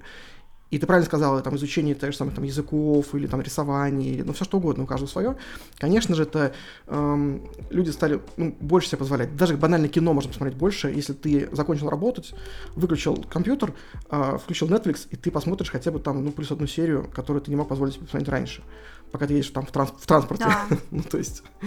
А я вот как делала, вот у меня была беговая дорожка, мне ее из-за переезда пришлось продать, и э, я делала так, я пять раз в день э, по 20 минут по, на этой беговой дорожке ходила. То есть 20 минут это то время, которое ты успеваешь прям согреться, но еще не вспотела настолько, что тебе надо в душ. Соответственно, ты работаешь, работаешь, вдруг такой, типа, ну, там, 15-20 минут ты можешь сделать перерыв в работе практически каждые, там, 2 часа. Ну вот. И, соответственно, я думаю, ну вот я сейчас посидела 2 часа, мне бы хорошо как-то подвигаться. И я иду на дорожку, и на эти 20 минут включаю себе сериальчик. Таким образом, за день я проходила полтора часа, почти, это две серии сериала, вот, и, в общем, каждый день. И это было так круто, мне так здорово улучшилось самочувствие, и это то, что ты тоже не можешь сделать в офисе. Сфига ли ты в офисе будешь каждый там два часа на 20 минут ходить на беговую дорожку, где ты ее возьмешь вообще. А тут она вот прямо перед тобой стоит, ты просто видишь, ага, сейчас все нормально, встал, походил. Если вдруг кто-то там хочет тебя на работу дернуть, ты это сразу услышишь. Да, да да, и дернешься. Да, да. Это так, это так. Тоже был такой прям плюс. У меня очень подскочило здоровье из-за этого. В хорошем смысле. Э, и самочувствие. Вот. Ну, в общем, э, мы уже подошли к там океан рядом, это круто очень, или там море. Соответственно, самое время поговорить о том, как вообще вот э, уехать в другую страну, как это у тебя получилось. У тебя, получается, сменилось компания, и ты за ней поехал. Да, да, Судя да, и, именно так. Э, то есть я так же, как и ты, хотел попасть в Blizzard очень давно. Uh, то есть, mm-hmm. ну, прям для меня все игры Blizzard были... А из-за какой игры? Да нет одной игры, в этом все, в этом все, все самое интересное. Я, я, я играл во все игры Blizzard, э, без исключения, и э, фишка в том, что, конечно, не, я думаю, что как, как очень многих фанатов Blizzard, не было одной игры, они все. То есть начиналось все, как я уже сказал, с первого Warcraft, Warcraft да. прям, да, все. Э, но дальше там был второй Warcraft, потом был StarCraft, ну и дальше прям пошло-поехало кончилось тем, что там, когда выходил Overwatch, даже не просто выходил, его показали на BlizzCon, и я вообще, в принципе, был таким, знаешь, геймером не про шутеры, то есть это было не мое, но вот просто показали на BlizzCon Overwatch, открыли предзаказ, и я такой, знаешь, это раз и несколько кликов, и я его предзаказал. То есть я, я просто, знаешь, вот выходит, выходит игра от Blizzard. да, все как в тумане. То есть выходит игра от Blizzard, просто даже если не выходит, анонсировали. Я бегу предзаказывать. То есть лояльность к бренду была максимальная всегда. Вот, я хотел э, попасть в Blizzard, э, я там знал и, собственно, подавался даже какое-то время на позиции в Blizzard в э, Версале. Вот, но я не знал, что Blizzard собирается открывать офис в Нидерландах, в Гаге. И так получилось, что как раз я попал уже на позицию пиар-менеджера именно в гаагском офисе, в новом. И поначалу, когда я... Ну, я действительно ехал за компанией, то есть мне там не важно было, куда, там, Версаль, там, Гага, но я думал, что, ну, наверное, Гага, конечно, это не Версаль, Версаль это таки Париж, это Франция, это круто. И сразу такой спойлер, да, то есть там через буквально полгода я понял, что нет, нифига, Гага это, пожалуй, даже круче, а, чем Париж. Я, кстати, сейчас искренне так думаю, потому что с точки зрения комфорта жизни, конечно, а, Нидерланды, они прям, ну, на передовой. То есть я даже не знаю, я был во многих странах Европы, но я не могу назвать там какую-то другую страну, где, наверное, было бы комфортнее жить, потому что Нидерланды, конечно, это очень э, комфортная среда в многих отношениях. Это очень крутая экология, это потрясающая природа, то есть э, там действительно можно уехать, не знаю, там куда-нибудь на велике, заниматься хайкингом, можно поехать на море, серфить, можно там, не знаю, да все что угодно. То есть природа очень крутая в Нидерландах. И при этом в Нидерландах а, тебе очень комфортно говорить на английском языке. Ну, здесь я не буду на этом подробно останавливаться. Все понимают, что Нидерланды — это там топ-страна по части э, проникновения английского, то есть на английском говорят все, от мала до велика. А, я помню свои первые там буквально недели, когда я приехал в Нидерланды, и я начинал каждый диалог с, там, с фразы типа «Do you speak English?». На меня смотрели все это как-то косо, знаешь, там, типа, ну, конечно, то есть... Как в России спросить, говорите ли вы по-русски, да, Ну, то есть, да, то есть, как бы, ну, не то, что просто это такой странный вопрос, потому что, конечно, все говорят на, ну, как бы на английском. Ты можешь... И потом буквально прошло 2-3 недели, я просто поломал в себе эту привычку, я просто стал подходить к человеку, и когда мне нужно что-то спросить, сразу спраш- спрашивать что-то на английском. Человек точно так же мне отвечал на английском, хотя там, будучи голландцем, то есть, ну, я к тому, что эм, в том же самом Париже, конечно, ты не сможешь так легко выживать, если ты не знаешь французского. Все мы знаем, да, отношение французов к, там, к тем, кто не говорит на французском. А, конечно, э, Нидерланды в этом плане максимально мультикультурная страна, и там ты очень комфортно себя чувствуешь, говоря просто на английском языке. Вот. И ну, в остальном, наверное, что еще? В плане еды, она понятная и простая в хорошем смысле, то есть понятна русскому человеку, потому что, в принципе, те же самые там продукты плюс-минус. Единственное, что, конечно, голландцы любят очень рыбу, но рыба у них а, практически вся морская. То есть я, там, ну, можно, конечно, на ресторане и, и речную рыбу заказать, но в магазинах, если ты пойдешь покупать рыбу просто, она, конечно, будет по большей части морская. Это, наверное, некоторое такое отли... Так морская же лучше. Да, ну это понятно, что тут, тут, тут свои есть нюансы. Вообще пища в Нидерландах, не, не могу сказать, что она супер здоровая, в том плане, что, конечно, молодежь любит покупать, ну, такую, знаешь, вот э, американскую пищу, то есть там популярная картошка фри, всяких разных мастей, там какие-нибудь креветки в кляре, там, или просто рыба в кляре. Ну, то есть вот эм, скажем так, в мейн мейнстримовая еда, она такая же, как везде. Плюс-минус такой, назовем это, Макдак стандарт, да? Вот. Но если, конечно, ты хочешь нормально, здорово питаться, то у тебя есть все для этого. То есть хорошее мясо, отличные молочные продукты, та же самая рыба, о которой я уже говорил. То есть, ну, питание в Нидерландах хорошее. Подожди, по, по поводу рыбы я хочу остановиться. Мне просто очень странно. Я знаю людей, которые, э, например, едят только морепродукты. Не, ну, в смысле, они не едят речную рыбу, они вообще ее не воспринимают как еду, потому что она там много костей, вкус не тот, все не то, пахнет тиной, не знаю, у них разные причины. Ну, типа, я никогда не слышала, чтобы кто-то, наоборот, типа, не ел морепродукты, но предпочитал речное. А ты сейчас так сказал, что, типа, ну, блин, там только вся морская рыба. Как? В смысле? Почему? Это же круто. Нет, это круто, я поясню. Это вопрос скорее выбора. Это вопрос не того, что кто предпочитает, скорее вопрос того, что в России ты можешь берешь семгу и счастлив. Больше да, то есть нет, ну, то есть в России ты приходишь, э, там, не знаю, в азбуку вкуса, у тебя, пожалуйста, там какая-нибудь там щука, карп, там, не знаю, э, лосось тут же, тунец и так далее. То есть у тебя все есть. В Голландии, по большей части, рыба да. все-таки морская. И Круто. да, поэтому Круто. это вопрос выбора только. То есть выезжаю. Меняю щуку и судака на семгу. Нет, ну, ну конечно же, ну, в России просто можешь купить то и другое. В Голландии, в Голландии, возможно, тоже, я знаешь, сейчас прям подвис, но вот за три года жизни в Голландии я замечаю в основном в магазинах, а, особенно если ты там выбираешь на прилавке свежую рыбу, она в массе своей морская. Наверное, это логично, потому что да, там Голландия традиционно такая, Море да, рядом. да, да, море промысловая страна. Расскажи о своей адаптации. В принципе, ну вот ты приехал туда, ну у тебя получается э, ты в офисе же сначала угу. работал, да? То есть у тебя была адаптация через коллег. Ты не чувствовал, наверное, себя одиноким и брошенным в другой стране. Нет, вообще ни разу, ни, ни разу. Ты знаешь, и тут, тут то, первое, что сказалось, это то, что э, когда я приехал, я попал в максимально вот этот вот дружественный коллектив единомышленников. Я считаю, я считаю, это реально ну, там да. чуть ли не самая сильная сторона, конечно, Blizzard то, что люди, которые там работают, это люди максимально увлеченные э, компанией, ее продуктами, культурой. Они все это ценят. И ты просто, просто ну, приходишь в офис Blizzard, и ты не ошибешься. То есть, знаешь, там э, люди в толстовках там за Орду, не знаю, там как на футболке Дьябла, у всех статуэтками весь стол уставлен. То есть и ты с каждым человеком, начиная общаться, сразу понимаешь, что у вас с ним очень-очень много общего, хотя вы с ним видитесь вообще впервые. Mm-hmm. Потому что человек, который точно так же рос, там, скорее всего, на олдскульных играх Blizzard, человек, который тоже там дико там угорал по Диаблу какому-нибудь, там ночами зависал и так далее.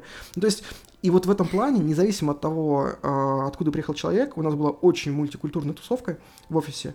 Э, вс- ну, то есть все были такие, знаешь, прям друг другу друзья, э, и это очень, очень помогало, конечно же, всем в адаптации, потому что все друг другу помогали, все тут же дружили на почве общего большого интереса, и, ну, это было прям здорово. Потрясающе. И у вас, наверное, были всякие вот эти близзардовские время от времени тусовки, какие-то корпоративы, выезды. Они, ты знаешь, даже не то, что время от времени, они как-то были спонтанные постоянно. То есть, у нас, у нас там, у нас были там постоянно какие-то вылазки кому-нибудь на квартиру, мы там забивались, э, брали там кучу пива, пиццы, играли там в PlayStation и так далее. А, вот она жизнь после 30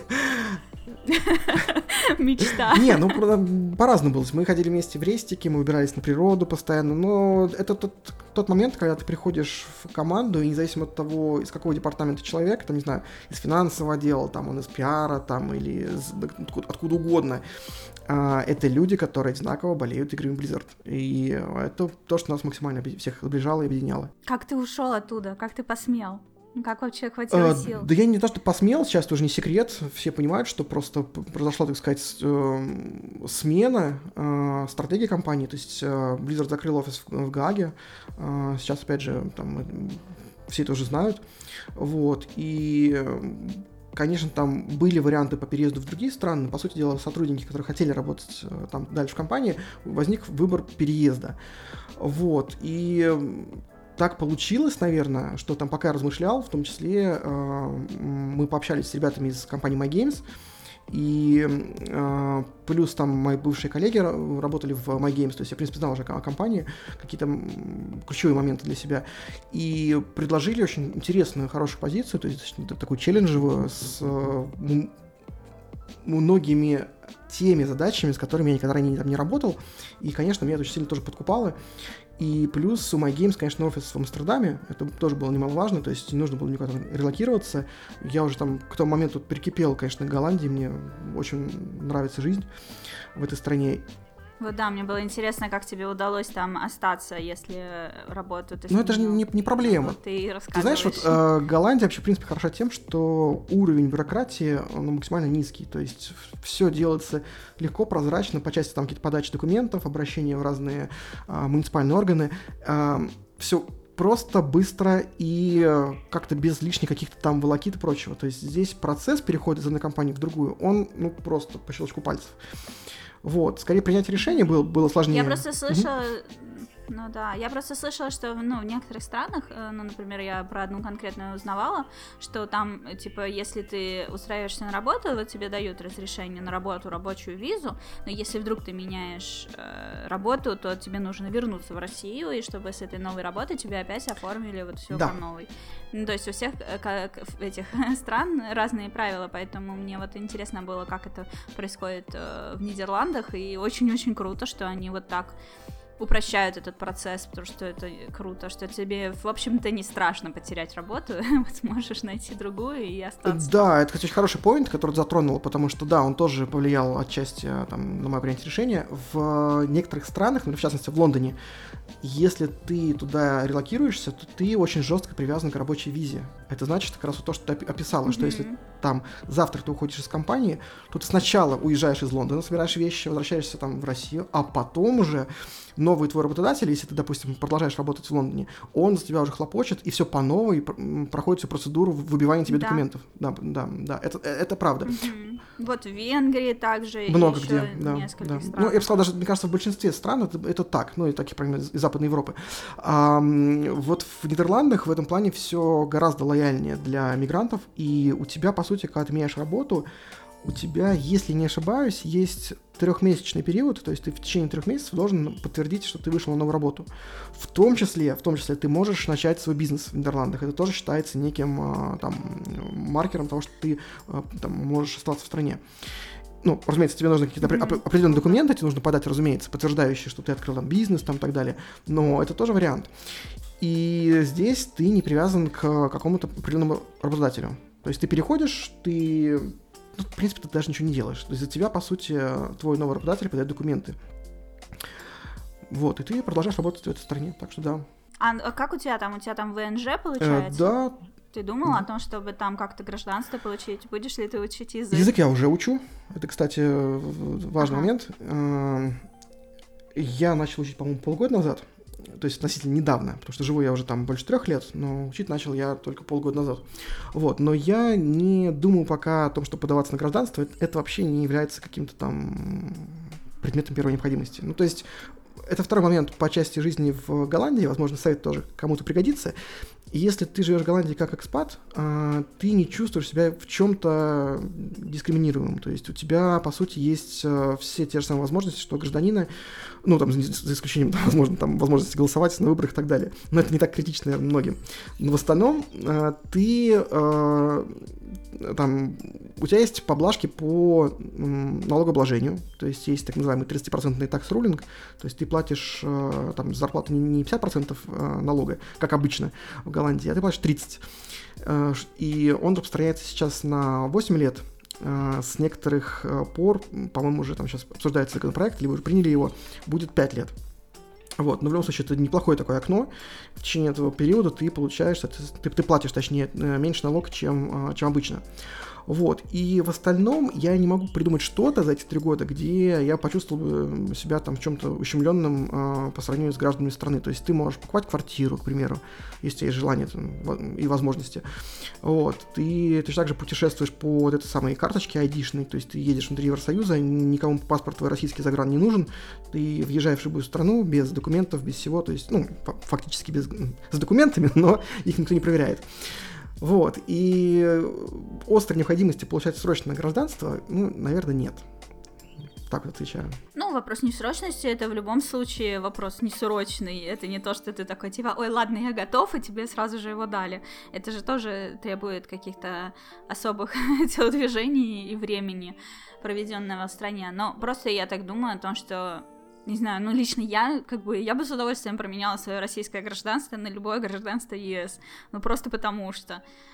Или получила бы второе, если это возможно, но лучше бы именно променяла, просто чтобы не знаю, все эти беспорядки, которые здесь сейчас происходят, не будем углубляться там в моем подкасте в политоту и в религию, но просто как факт, что мне бы не хотелось быть частью этого, и в какие-то моменты мне становится тревожно, что меня эта трясина засосет, и мне бы хотелось из нее как-то от нее подальше отойти и не иметь с ней ничего общего, по крайней мере, пока.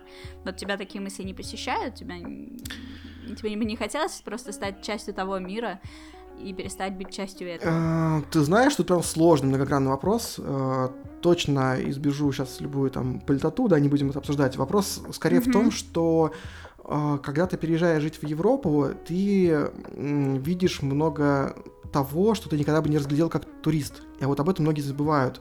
Ну, То есть я помню, там, когда я первый раз попал в Париж, и ты приезжаешь такой, там, ну, ты потратил, там, не знаю, за неделю тысячи евро, и ты такой, ой, как классно, в кафешках вкусный ко- кофе, отличные салаты, круассанчики. Ну, то есть, наверное, это сильно отличается от того, что если ты жил в Париже, ты... Готов ли ты все время тратить? Да, ну я же привел просто такой пример, знаешь, там абсолютно как бы из головы абстрактный, просто к тому, что как турист ты никогда в жизни не поймешь там тех определенных э, жизненных ситуаций, с которыми сталкиваешься, когда живешь. Э, я точно не скажу, что в Голландии есть какие-то сложности, но я скажу так, что есть определенный нюанс, с которыми тебе нужно мириться, и в частности, вот э, высокие налоги в Голландии, они дали мне понять, что если ты едешь э, в Европу на не очень высокую зарплату, ну, скажем так, э, среднюю или тем более ниже средней, то э, я бы предложил бы всем сто раз подумать, стоит ли уезжать, особенно если вы уезжаете э, из Москвы или из Питера. Потому что, как я вижу сейчас по многим своим знакомым, возможности заработать в Москве и в Питере в принципе немало, особенно вот, там, в нашей индустрии, в IT и во многих других. Но при этом те деньги, которые э, ты получаешь в Москве или в Питере, они позволяют тебе жить гораздо комфортнее, чем если ты жил бы там в той же самой Гаге. Потому что здесь в Гааге, ну, там, в частности, какие-то а, прямые и косвенные налоги, они э, очень высокие. И мы сейчас говорим не только про там, отчисление с твоей зарплаты, там, да, основного налога, а, э, такие там, не знаю, как банальные вещи, как э, налог там, на уборку улиц, он составляет суммарно, я сейчас не буду прям в детали вдаваться, то есть суммарно ты просто платишь за то, что у тебя классная чистая улица, ты платишь там порядка 1400 евро в год. А, плюс там... Зато у тебя классные чистые улицы. Да, это плюс. Это, ну, конечно, то есть, это разумеется. То есть понятно, что если ты вся взвешиваешь, чего ты хочешь. Вот. Но дальше начинаются такие нюансы, что ты офигеваешь, получая там э, счета за свет, газ, воду. Это все очень дорого. И, э, то есть, тут я все к чему это веду? К тому, что тем, кто очень хочет свалить, там, не знаю, из страны, я бы посоветовал просто сесть, взять калькулятор там, и взвесить то, а, ну, что вы получите, если будете жить в Европе на там, ту же самую зарплату, что вы получаете, условно, в Москве или в Питере. Это обязательно надо сделать. Ты знаешь, конечно. вот многие об этом забывают. Сюрпризов не избежать. Многие об этом забывают. Я вот... Да, я знаю. Знаю, да. Да к сожалению. вот, Я как раз да. недавно смотрел, вот средняя зарплата в, в частности в Нидерландах составляет 2100 евро до вычетов налогов. Это очень мало. Ну, то есть это прям, ты знаешь, ну, то есть э, это для комфортной жизни в стране, это прям катастрофически мало и это средняя зарплата. Понятно, что можно сейчас сравнить с средней зарплатой в России, многие сейчас слушатели скажут, ой-ой-ой, да вы что, знаете, сколько там, сколько в России? Какие вы да, бедные да. несчастные. Но я просто хочу развеять иллюзию, что там 2100 евро, они там превращаются в тыкву э, очень быстро, если выкинуть все налоги, там все отчисления и прочего.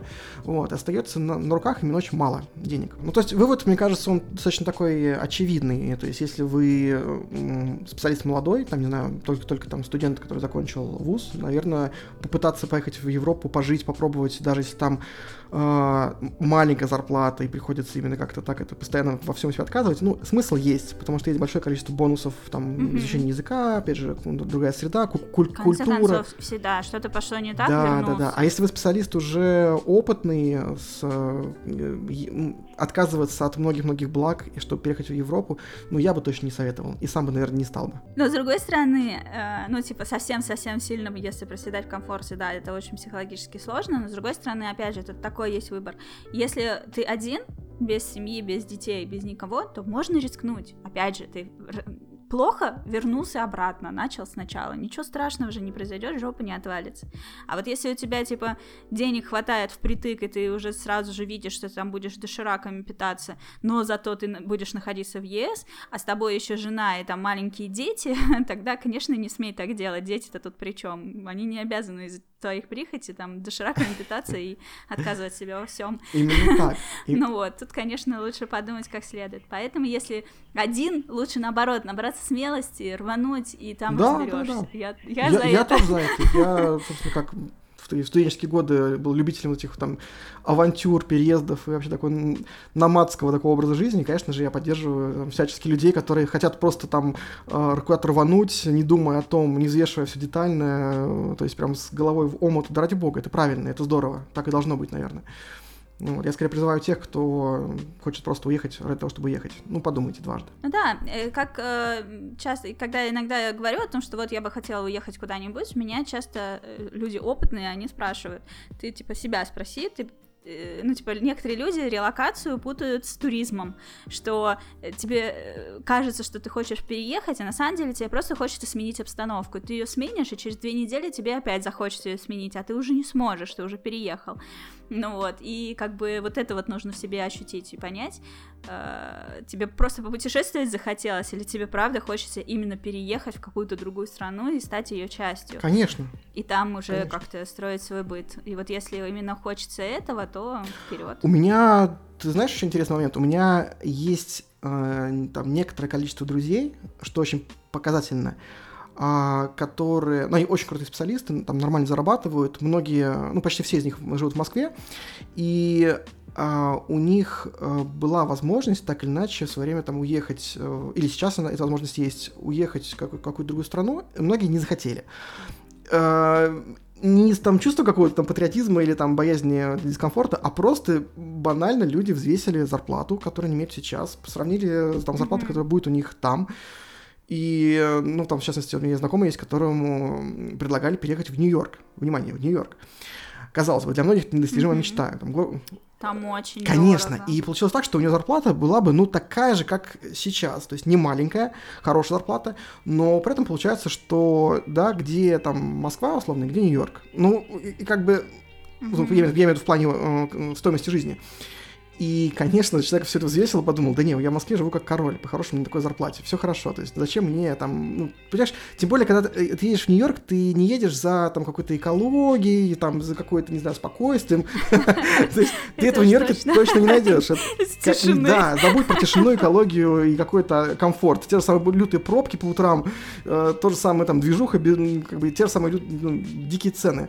Поэтому и, то есть и сейчас, конечно, сравниваю Нью-Йорк и Москву, ну, я просто как человек, который много раз был в Нью-Йорке, э, я не знаю, возможно, я тоже принял решение остаться, потому что, ну, а смысл, как бы, ну, а что там, на квартиру на Манхэттене зарабатывать, копить и что, то есть, не, ну, не суть.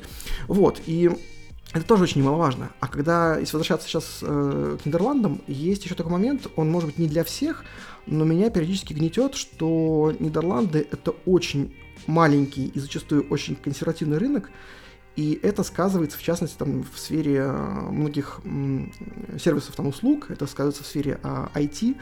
И эм, ты знаешь, например, там, когда я приезжаю в Москву, я залезаю на там, Яндекс э, лавку, и у меня там возможности там, заказать все, что угодно себе за 15 минут, либо там продукт, э, да, ну просто все, что угодно, тебе все это привезут в любое время Ой, дня и ночи. Разбаловывает. Конечно, плюс ты заходишь там в Яндекс Еду, то же самое, у тебя гигантские рестики, ну, в смысле, гигантский выбор рестиков, тебе там, пожалуйста, любое, шашлыки, мидии, устрицы, все, что угодно тебе привезут. В Нидерландах mm-hmm. это не так. Все, что касается заказа еды, а, ты оформляешь заказ примерно там на 3-4 дня вперед, это еще зависит от там, загруженности сервиса, праздников и так далее, многих других факторов. И а, плюс, если ты там заявляешь в местный сервис доставки еды, конечно, выбор, ну, в разы, в десятки раз меньше даже, да, скажу, в десятки, не совру. И я к тому, что, конечно, это не решающий фактор, но меня как бы немножко гнетет, потому что, конечно, ты чувствуешь, что ты живешь на очень-очень таком э, консервативном рынке. Я вот писал недавно в, твиттер, в Твиттере... На отшибе э, Ну, не то, что на отшибе, просто этот рынок, он, э, динамика его не такая, это не Москва, даже близко. И я написал недавно в Твиттере, что я получил рассылку от э, местного банка, в котором я обслуживаюсь, э, что мы подключаем типа Google Pay. Все, возрадуйтесь. События, сенсация, breaking news. Конечно, я так... Шел 2021 шел, год. Шел, именно, шел конец мая 2021 года. Я такой почитал, думаю, ок, то есть супер, ну как бы, ладно. Google Pay. А, да, и я помню, кстати, когда я переезжал в э, Нидерланды, я же приезжал со своими там замашками э, рус... да, московскими, я такой, знаешь, пошел в первую кафешку, такой, типа, как-то так даже не задумываясь, там что-то заказал себе, э, заплатил телефоном, и, конечно, на меня там смотрели, как будто я систему просто там хакнул, не знаю, как ты это сделал, как... Скажи спасибо, что тебя не сожгли на главной площади. Нет, это мне, это мне еще, наверное, повезло, что я был, я, да, я как сейчас помню, был как раз в каком-то серферском магазине, покупал что-то, и там, ну, молодой был парень-серфер, продавец, то есть он как-то такой, типа, ой, ты телефоном оплатил, а как ты это сделал? То есть, наверное, для человека постарше вообще было бы, наверное, каким-то чудовищным просто мракобесием. Могли бы, наверное, сжечь, да. Вот, но я к чему? Потому что я не могу даже Голландию обвинять, потому что они в этом плане консервативные. Очень маленький рынок, а, очень а, массе своей возрастное население, то есть много пенсионеров. Наверное, это Google Pay в массе своей нафиг никому не нужен. Ну, так, утрирую, конечно. И поэтому внедрение ну, да. его, оно, конечно, пришло гораздо позже. Но если, опять же, если вы там гик, вот я считаю себя гиком, я люблю новые технологии, там такие гаджеты, smart, вот я все это, mm-hmm. все это дико люблю, все это копошиться, это новые там разные аппликухи ставить, я, ну, это прям вот мое. Да. я каждый раз, вот каждый раз, я натыкаюсь на то, что в Голландии ты там лезешь куда-то, а этого нет. То есть такой, окей, и такой сервис еще пока не существует в Голландии, а это не работает. Такой, ну ладно.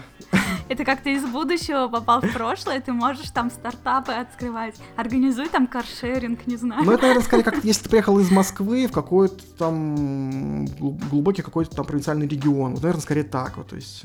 И, конечно, тоже все плюсы Голландии никто куда не, не, не, не, никто никуда не девает. То есть, пожалуйста, тебе классная экология, дружелюбные люди, все супер, все современно, чистенько, прикольно, но если вы гик, повторюсь, миритесь с тем, что вы не получите каких-то вещей, к которым в Москве вы привыкли, вот просто вот как, как оно должно быть. Вот захотелось вам в 2 часа ночи минер, минералочки, потому что у вас закончилось. Забудьте про Яндекс Лавку, не будет ее, никто вам ничего не привезет.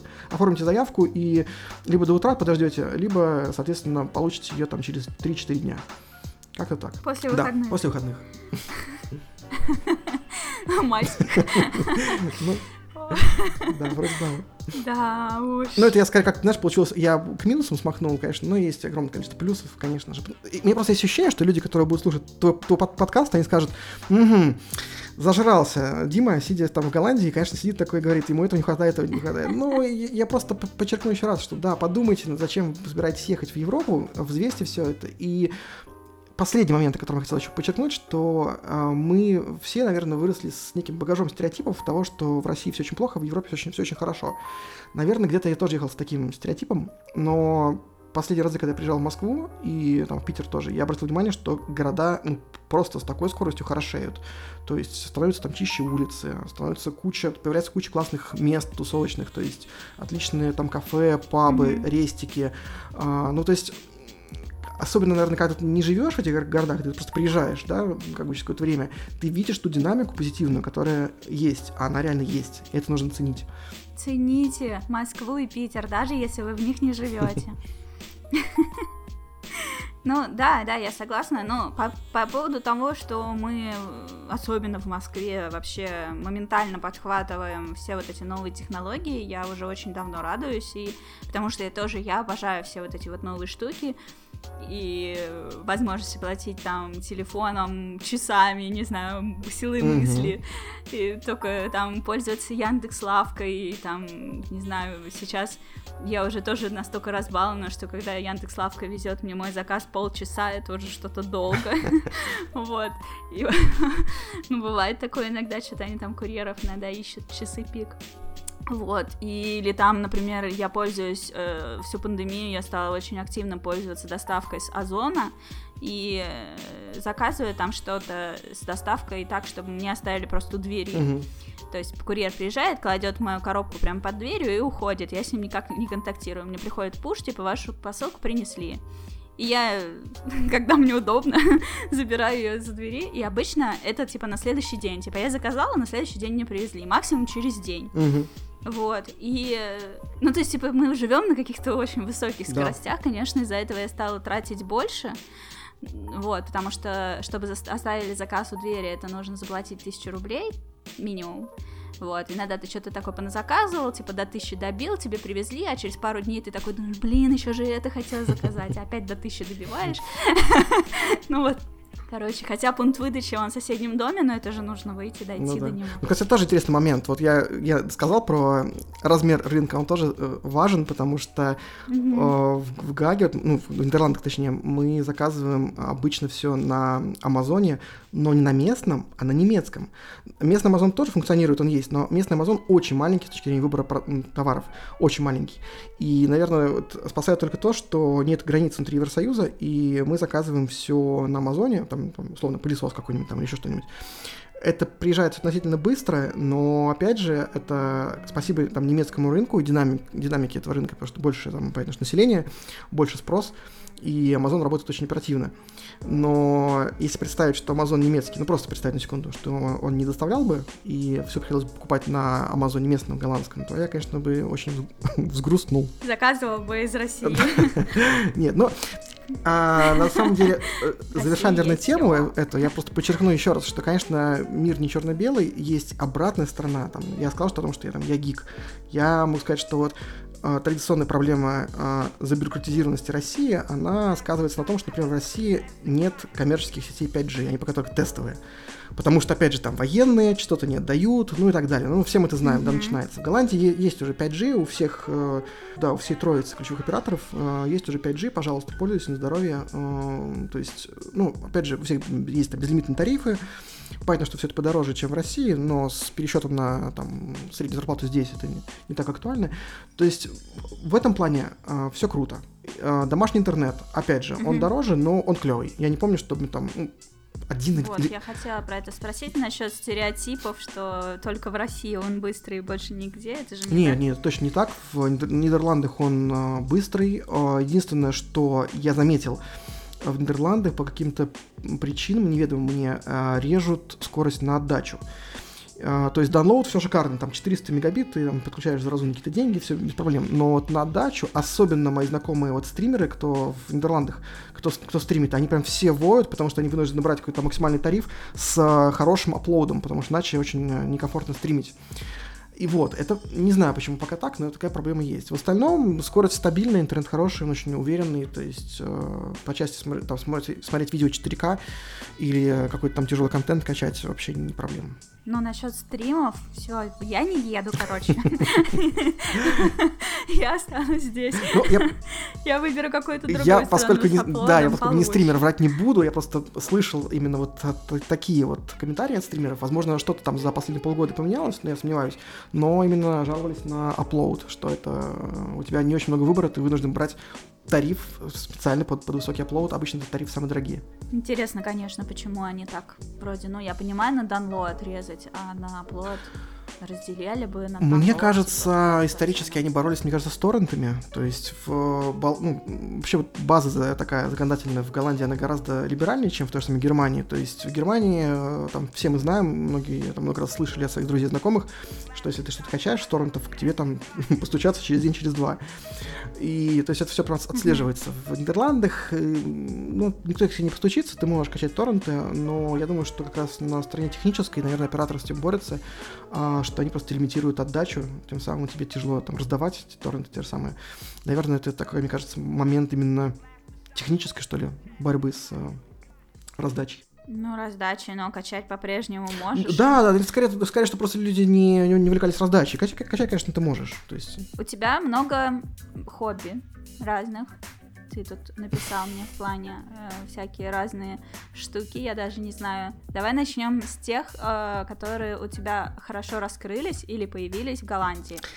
Какое, какими хобби? Ну, то есть серфинг, понятно. Серфинг дело, точно. Как он, знаешь, он не появился в Голландии, да, ты правильно сказал, он именно раскрылся, потому что когда я э, жил в Москве, я там куда-то уезжал в отпуск, да, и мне очень нравилось именно там где-то серфить.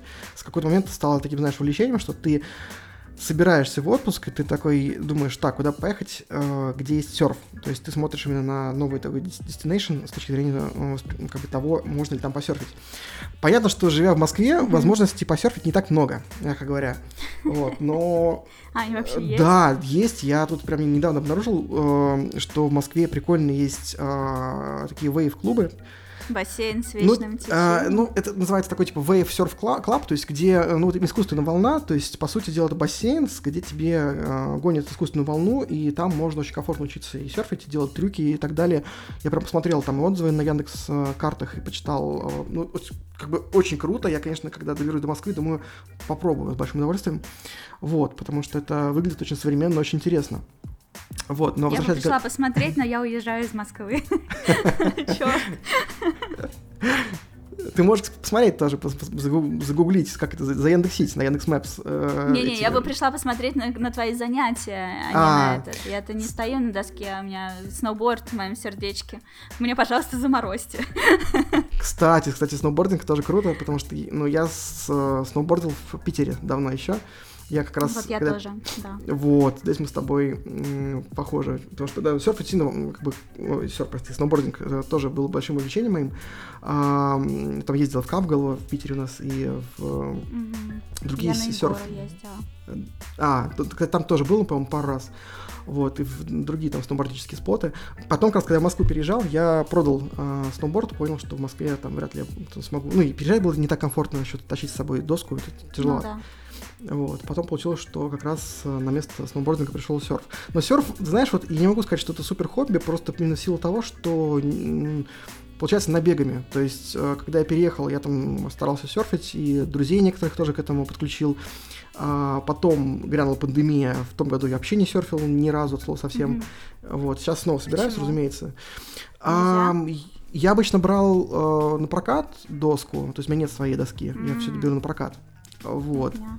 И там эти клубы по большей части были закрыты, потому что обычно там в пандемию большое количество, ой, то есть обычно большое количество серферов тусит, и в пандемию, конечно же, это они тоже там под, под, подзакрылись. Вот, ну, и да. самому тоже, Я самому думала, тоже. свою берешь под мышку вперед. Ну, можно и так, просто тяжело добираться, тебе нужно в общественном транспорте с доской. На велике с доской не вариант, как бы это все очень проблемно. Вот, потом тебе нужно там переодеваться где-то, потому что, э, ну, гидрокостюм тоже вещь э, такая очень требовательная к уходу и заботе. То есть хорошо бы по-хорошему, когда ты с гидрика вылезаешь, там промыть его водой пресной и так далее. И, конечно, тебе для всего этого нужна нормальная там, раздевалка в э, серф-клубе. Mm-hmm. Если ты просто приезжаешь дикарем, ну, то есть э, вот те, те э, кто живут э, близко к морю, они как раз э, берут с просто тупо доску, э, берут там сразу прям в гидрик залезают и уже приходят на море уже в гидрокостюме и серфят. Но я живу от моря где-то там в получасе на велике, э, и, соответственно, мне там добираться уже в гидрокостюме с доской вообще не вариант. Я бы очень хотела поехать куда-нибудь в горы, со сноубордом или там взять, и с инструктором, потому что я не стояла на доске уже тоже, получается, вот все время, пока я в Москве живу, то есть 7 лет. Вот, очень бы хотелось как-нибудь вот выбраться, может, какой-то Новый год встретить, вот как пандемия закончится, я бы хотела очень рвануть куда-то, так что, может, поехали вместе, покатаемся на досках, вспомним, как это вообще. Да, я думаю, что что-то... В какую-нибудь страну с горами, не знаю, в Германию, во Францию или в Украину. Да, ну вообще неплохо было бы, потому что, да, в принципе, мне кажется, сноубординг, он там как катание на велике, ты в принципе, помнишь ключевую технику, и, наверное, я там, пусть уже лет сколько, наверное, лет 12-13, наверное, на сноуборде не катался, наверное, все-таки навыки, они остаются где-то на подкорке. Ну, мне тоже кажется, что, в общем-то, наверное, осталось, но у меня такое, у меня техники не было, я такая самоучка, а мне всегда хотелось, чтобы меня научили, как правильно стоять на доске, ну, вот, это, ну, я умею стоять и тормозить, и все, вот, ну, я надеюсь, что я все еще это умею. Поэтому э, мне бы, наверное, хотелось какой-то вводный курс, типа там 2-3 дня с инструктором покататься, пускай он меня поставит, вот, mm. и покажет, как правильно рулить, поворачивать, кантовать, вот это вот все. А потом уже просто в свое удовольствие кататься, пока ноги не отвалятся от усталости. Ну да, ну да. Ну, в общем, я все к чему это хотел сказать, что э, прикольно, когда у тебя хобби прогрессирует, когда ты топчешься на месте. Ну, так, получается, что у меня серфинг один из тех вот э, тех хобби, где топчусь скорее на месте. Не получается пока прогрессировать, но хотя, конечно, надо бы. Надеюсь, а этот год, что, ну, год если поменяет. тебе это просто как процесс доставляет удовольствие, неужели так обязательно стремиться вперед, быстрее, лучше, выше и все такое? Не, ну конечно, слушай, как, ну, во-первых, да, если ты получаешь кайф от того, чем ты занимаешься, правильно, не нужно никуда торопиться, но с другой стороны, когда ты видишь, как э, люди классно серфят, уверенно ловят волну, там, не знаю, делают какие-то там просто базовые трюки, просто, просто уверенно стоят на волне, это же уже очень круто, это, конечно, хочется к этому уровню ну, прийти. Конечно. А ты постоянно такой, только-только ты там потратил сезон определенный, ты только встал там хорошо, уверенно на волну, все вроде бы там что-то получается, окей, ты забросил там на три месяца куда-то там отвалился, и все, снова забыл. Потом возвращаешься ну, на волну. Да. Здрасте, привет, все по новой. Но при этом разнобор ты уверен, что даже за 12 лет ты все еще все помнишь. Я скорее хочу верить. Я не уверен. Ну да. Окей, ну, значит, проверим. Я вот точно уверена, что, ну, как бы, все, что вам не осталось, это только, ну, как бы, когда я еще не стояла на доске, у меня был какой-то определенный страх, а как это, какие ощущения, понравится мне, не понравится, а вдруг я там упаду, конечно же, я упаду, ну вот, и, в общем, всякие такие э, какие-то вещи, и их ты преодолеваешь, да, то есть ты в какой-то момент перестаешь бояться, падение это вообще ничего страшного, а там ты знаешь, как тормозить, как стоять, э, как этим управлять, какие примерно ощущения ты от этого получишь, тоже знаешь. И вот, вот это у меня закрепилось. То есть вот mm-hmm. этот вот вот эта вот волна прибоя, она уже преодолена, и это точно уже опять преодолевать не надо. А дальше мне уже просто нужно разобраться, как вообще этот э, сноуборд, э, как им управлять, чтобы было хорошо, чтобы мышцы вспомнили вот это вот все. И вот это уже, наверное, будет сначала скорее всего, по новой. Ну да, да, я почему-то очень хорошо помню первый инструктаж э, на сноубординге, когда меня тоже учили, и как раз инструктор сказал, что главное э, новичку это научиться правильно кантоваться. Если ты научишься кантоваться, mm-hmm. то есть, э, по сути, управлять скоростью и управлять своим движением, то есть, чтобы ты не катился как с криками «помогите, я тут не могу остановиться», или, или летишь с горы. А если ты уже понимаешь, что ты можешь в любой момент встать на кант, все, вот дальше mm-hmm. ты э, начинаешь уже прогрессировать. И так оно, кстати, оказалось. Я вот. понял, что вот, э, там я, да, я все могу, могу кантоваться, там передний кант, задний кант, все. А дальше ты уже, да, потихонечку там набираешь скорость, потом у тебя уже там э, входишь в раж, потом ты уже начинаешь там еще быстрее гнать, еще быстрее горки гнать и так далее. И ты уже, вот, да, с пониманием того, что ты можешь в любой момент э, затормозить, ты уже начинаешь дальше прогрессировать, да. Причем я-то даже пару лет назад, три года назад, я привезла сноуборд в Москву. А этой зимой я даже купила себе комбинезон. Моя подруга продавала, э, она поняла, что зимние спорты не для нее, и она продавала очень дешево офигительный комбинезон, и мы с ней у нас одинаковые фигуры, одинаковый рост. И я у нее купила его. Он вообще новейший, ярко-розовый, красивый такой. Что меня было бы видно за 5 километров вообще на горе, на любой.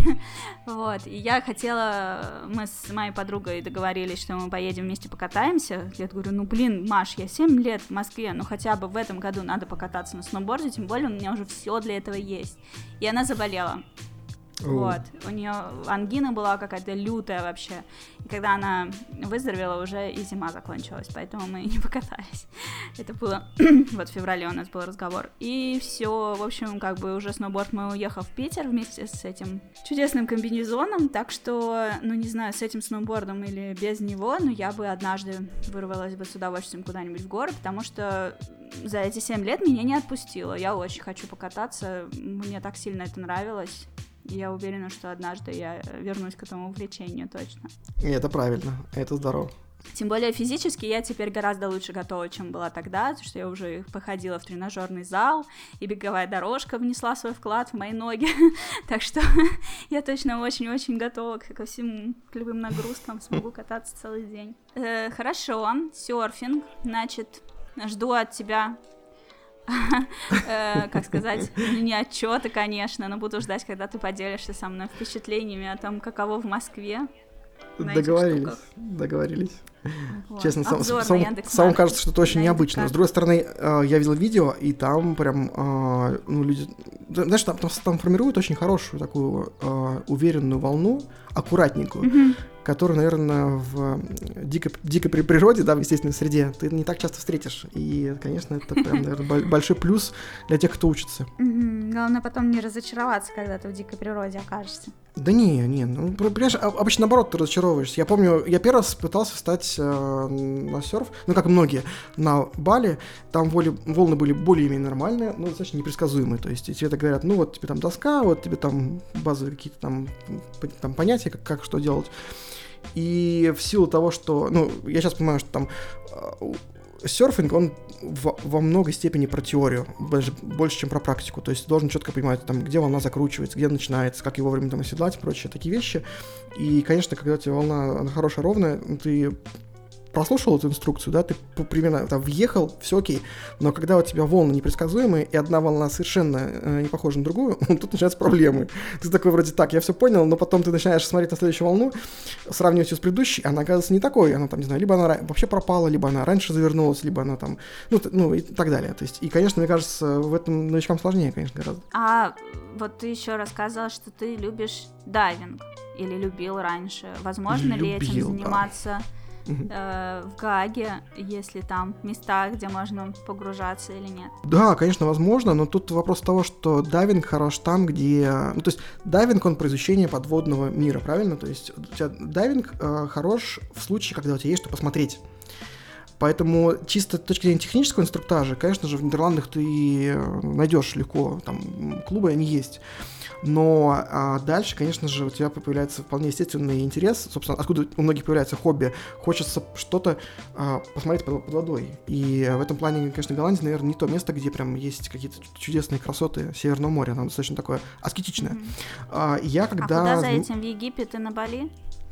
Лучше всего Египет, кстати, это идеальное соотношение как раз возможностей для дайвинга, еще и цены, потому что, ну, я как раз в свое время учился uh, дайвить именно в Египте. Я первый раз попробовал, и мне дико понравилось, и я одно время приезжал в Египет, именно там оставался именно для того, чтобы дайвить. То есть мне было вообще неинтересно. Ни пляжи там, ни коктейли, ничего. То есть только дайвинг. Вот. И э, ну, Красное море, оно очень богатое на там и кораллы, и на рыб, и на там все что угодно.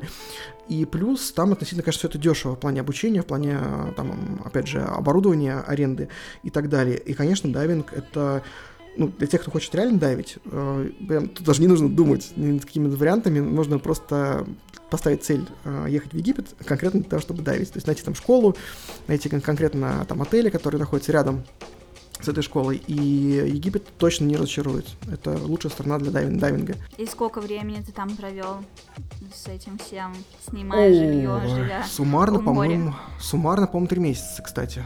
Вот. Да, я просто потом не стал уже там, ну, э, наверное, сейчас бы я стал бы уже подаваться на какую-то корочку, там, лицензию, получать прочий сертификат, тогда я не стал, хотя, наверное, зря, то есть э, э, думал просто, окей, научился разбираться с аквалангом, там, как правильно погружаться, там, прочее, как контролировать кислород, наверное, типа, окей, вот, э, но сейчас я знаю, что есть определенные места интересные, уже ну, по, гораздо позже, когда стал путешествовать по разным экзотическим странам, есть, конечно, э, прикольные места, где ты можешь погружаться а, на какой-нибудь там сданувший корабль, то есть, ну, например, где-нибудь там на побережье Испании, вот около Ибицы есть места те же самые, где есть там сданувшие корабли старые, но туда, чтобы тебя взяли просто тупо на а, эту экскурсию, тебе нужно предъявить именно а, сертификат дайвера, как бы, ты, что ты умеешь ты делаешь, что ты профи, потому что иначе, ну, туда, ну, новичкам просто опасно, потому что там люди погружаются прям реально в корабль, там, залезают в корпус э, корабля, и, конечно, если ты там новичок, ты запаникуешь, ты там просто, ну, рискуешь там остаться. И никто не хочет на себя брать такую ответственность, поэтому есть ряд мест для дайверов, где это требование сертификата, оно прям вот must have. Я просто помню, что когда я была на Бали, э, там были такие небольшие островки рядом, острова Гили, и вот на них тоже было очень много дайверов, и там такое живописное море, океан, э, вообще абсолютно прозрачная вода, такая голубоватая, mm-hmm. и там тоже можно на что есть посмотреть, и черепахи там есть, и эти кораллы, ну, то есть все как в Красном море. И еще одно место, где я видела много дайверов, я сама никогда не погружалась, просто наблюдаю за ними, немножечко завидую. А, еще одно место, где я их видела очень много, это тоже небольшой остров э, в Окинаве, в Японии. А, там был остров Такасики, на котором мы провели полторы недели и или неделю, неделю, по-моему, и просто загорали, купались, развлекались. Но там было целое такое отдельное здание с такими длинными столами, чтобы много людей разом могли там сесть и по поужинать. Вот, и рядом были такие места, где можно было повесить, сушиться свои гидрокостюмы. Uh-huh, uh-huh. Лежали эти вот э, все эти э, акваланги, в общем, туда привозили разных туристов, то корейцы приедут, то китайцы, то японцы, вот, их сажали на лодку и куда-то увозили далеко, и вот они там да, погружались под воду. И, судя по всему, море там тоже очень такое. Мне даже кажется, что оно красивее, чем красное. Нет, да-да-да, я, я сразу хорошо. повторюсь. А, а, Но мест... это не, не дешево, это не Это, это не, да, да, да, то есть мест для профессионального хорошего дайвинга очень много. Это вся Юго-Восточная Азия, то есть там э, то же самое Бали и Таиланд, там очень много хороших спотов, и Малайзия, э, и Мальдивы, то есть там очень много мест хороших для дайвинга. И э, ну, в Японии, да, тоже сказала, то есть в Карибский бассейн там тоже очень хорошие места для, для дайвинга. А, вопрос скорее того, что да, это для новичков, для, для новичков не очень подходит, потому что это ну, ну дорого, далеко лететь, э, ну, чаще всего проживание дороже, чем в Египте гораздо, и э, туда лучше лететь уже, конечно же, подготовленным дайвером. Вот. А для старта, для старта именно э, Египет, пожалуй, это лучшее, лучшее назначение. Ну, вообще ты очень много путешествовал же, да? Это с чем связано? Что именно тебя манит в других странах? А, ты, ты знаешь, даже не могу сказать что Монит, конечно, как и всех, э, впечатление новое. А, да, и получилось так, что я как-то даже недавно считал, в каком количестве стран я был. Я, разумеется, цифру снова забыл, но что-то как-то их очень много получилось, этих стран. А, то есть получилось так, что был во многих регионах Африки, а, был, путешествовал много по Индии, а, был в Бразилии, а, ну, то есть, в принципе, там, в Японии тоже был, правда, Япония, вот, знаю, что у вас есть там ваша тусовочка, любители Японии, мне там похвастаться нечем. Я, я, я как максимально Я, такой... знаешь, в этой тусовочке просто как любитель пожрать, вот честно. Значит, я, значит, я в этой тусовочке буду тем человеком, который стоит в предбаннике, потому что я был только в Токио, и, и все, как бы. Мне нечем похвастаться. Слушай, вот. я бы с огромным удовольствием тоже осталась бы просто в Токио, потому что мне жутко понравился этот город, и я не, не успела нагуляться, надышаться, и мы улетели на Окинаву, потом вернулись, и опять всего два дня в Токио. В общем, у меня мечта просто была поехать чисто в Токио на две недели и не, вообще не выбираться из него. Такой классный город, просто потрясающий. Ну вот пандемия, видишь, порушила мои планы. У меня в планах было весной 2021 года поехать смотреть Сакуру. Mm-hmm. Ну, ты знаешь, тут, наверное, каждому свое. Токио очень неплох, но почему-то я прям больше люблю Гонконг и Шанхай. Они для меня какие-то более... Ого. Динамичные, что ли. То есть, э, я, опять же, вот, возможно, в силу того, что я там был только один раз в Токио, может быть, я не понял города, мне он показался более таким консервативным и в чем-то напомнил больше э, Пекин. А, если сравнить с китайскими городами, в то время как, например, Шанхай и Гонконг, они такие прям супер динамичные, а, супер современные, и вот они мне как, наверное, по своему ритму, что ли, жизни понравились прям даже больше. mm Ну, я не бывала в Китае. А сколько раз ты бывал в Гонконге? Мне тут написано, что ты его обожаешь. Я просто обожаю Гонконг, да. Я был, наверное, раз... А даже не сколько... Ну, раз, мне кажется, 7, 6 или 7, что ли, того. Охренеть. То есть, прям одно время у меня было, знаешь, там, как э, Гонконг такая мекка. Вот хочешь что-то в жизни там меняется, ты хочешь как-то взбодриться, зарядиться какими-то эмоциями на ближайшие там несколько месяцев. Рви в Гонконг.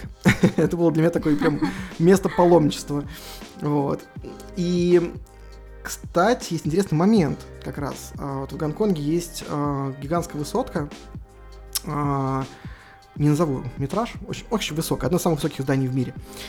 Вот, и оно там супер современное, там есть такое прям большое как, место для обзора всего города, и а, там, как считают местные, туда люди приходят, типа, загадывать желание. То есть, ты приходишь, смотришь на весь город, загадываешь какое-то желание на будущее.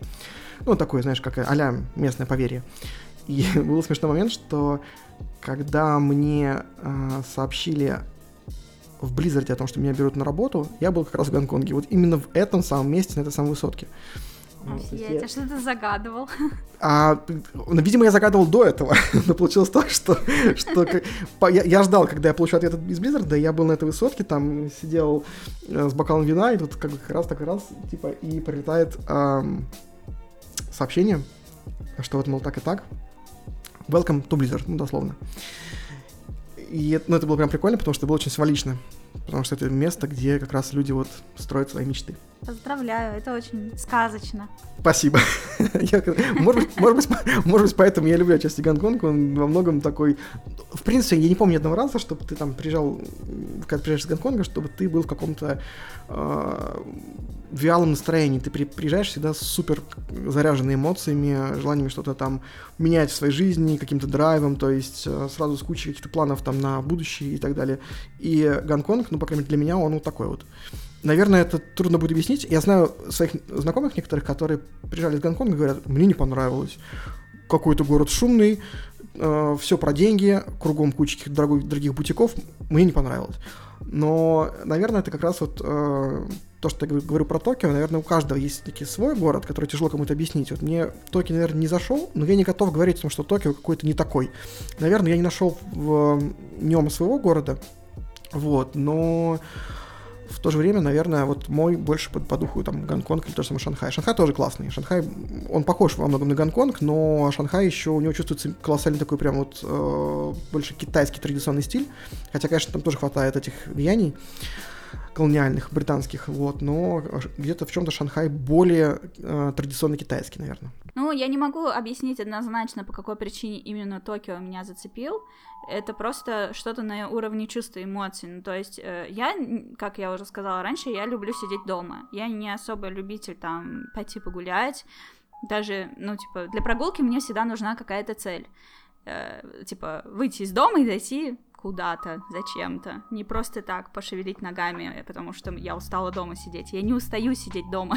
мне не нужно никуда идти. Но я люблю ездить в разные страны, и мне там, конечно, хочется погулять, поглазеть по сторонам. Я не люблю ходить в музеи. Мне просто нравится бродить по улицам, смотреть на фасады зданий и заходить в какие-нибудь кафешки по пути э, где-то перекусить, что-то попить. Вот для меня такое путешествие очень хорошее. Ну, либо пляжный отдых, это я тоже люблю. Ну вот.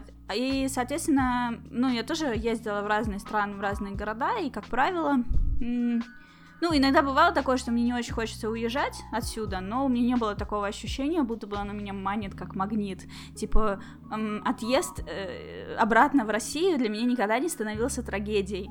Но конкретно с Токио у меня случилось именно так. Как будто бы я вообще первый раз в жизни за границей, просто хожу с открытым ртом, смотрю по сторонам, мне хочется просто ходить без цели, гулять, мне это нормально, ну вот, э, просто побольше погулять, побольше походить, надышаться этим городом, и у меня не получилось.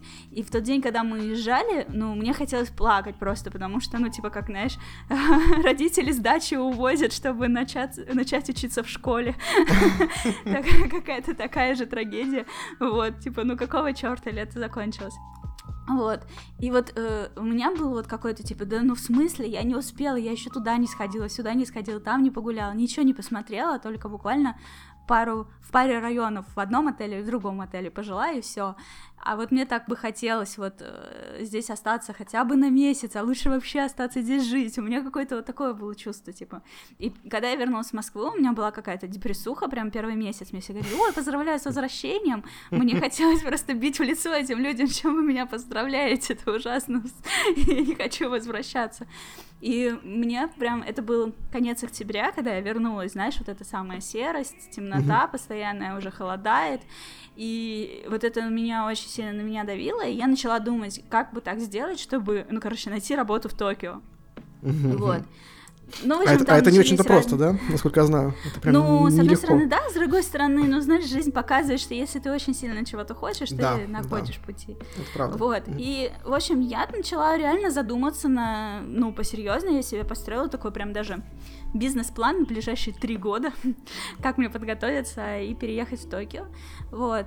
Э, но где-то практически за год меня отпустило, и я проанализировала, опять же, как ты говоришь, с точки зрения не туриста, а вот именно уже а, не курильщика, а здорового человека. Вот, взвесила все за и против и поняла, что, ну, на самом деле, если быть честной, я бы очень сильно хотела там жить, но не работать там. Вот. И вот как бы сейчас даже вот пандемия, да, она как бы дает возможности комфортных удаленок. Другой вопрос, что Япония при таком раскладе не захочет меня дольше, чем на 16 дней. Ну да, это, ну, это действительно сейчас проблема большинства таких стран mm-hmm. э, в плане дауншифтинга. Конечно, ты там не просидишь больше, чем тебе позволяет туристическая виза. Это, э, это правда. Ну да, да. Ну и сейчас плюс ко всему еще и закрыты вообще в принципе границы, поэтому мне пришлось э, пересмотреть свои мечты. вот, и появилась совсем другая мечта относительно недавно тоже, э, что мне бы хотелось, типа, прийти к тому, что у меня останется один чемодан, и типа жить то тут, то там, просто путешествовать по разным странам, как турист, но работать удаленно. И мы даже записали подкаст недавно mm-hmm. с таким человеком, который жил в таком формате несколько лет, потом вернулся в Пермь по личным обстоятельствам и застрял из-за пандемии. Точно даже с Бали прилетел и э, на пару неделек и застрял. И все еще живет э, в России, вот, но думает уже о том, как бы двинуть куда-нибудь дальше, там, в Грузию, в Турцию, куда открыто. Вот, и, в общем, э, и я его послушала, и такая, типа, да, да, вот, я вот так хочу, я бы очень хотела так жить, но так как у меня домашние питомцы хорьки, то я подумала, ладно, пускай они пока живут свой век, я пока подготовлюсь. Но, в общем, в итоге, видимо, я так сильно этого захотела, так сильно этим загорелась, так сильно этим увлеклась. Вот я с ним договорилась про подкаст, про путешествие с тобой. В общем, отсылала со своего 19 этажа во вселенную сигналы, она меня услышала, но немножечко по-своему. Вот, я пока не рассказываю слушателям, о чем речь, Дима в курсе. Вот, э, в будущем я вам расскажу, если все сложится очень хорошо, то будет много интересного контента от меня о том, о путешествиях в другие страны. Вот, соответственно, не придется мне ждать пять лет. Харьки поедут со мной. Ну, это же прекрасно. Это офигенно. Я на самом деле просто, мне хочется такую минутку воодушевления и вдохновения для слушателей, что, ну, действительно, э, так бывает, э, что ты чего-то очень-очень-очень сильно хочешь, и оно обязательно случается, но иногда не совсем так, как ты это планировал. И да, тут от да. тебя просто зависит, вот он, э, как бы, не знаю, судьба протягивает тебе руку, и тут уже ты сам решаешь, ты либо ее берешь, как бы прямо сейчас, либо нет, значит, не так уж и сильно ты это хотел. Все вот. так, и... золотые слова, да.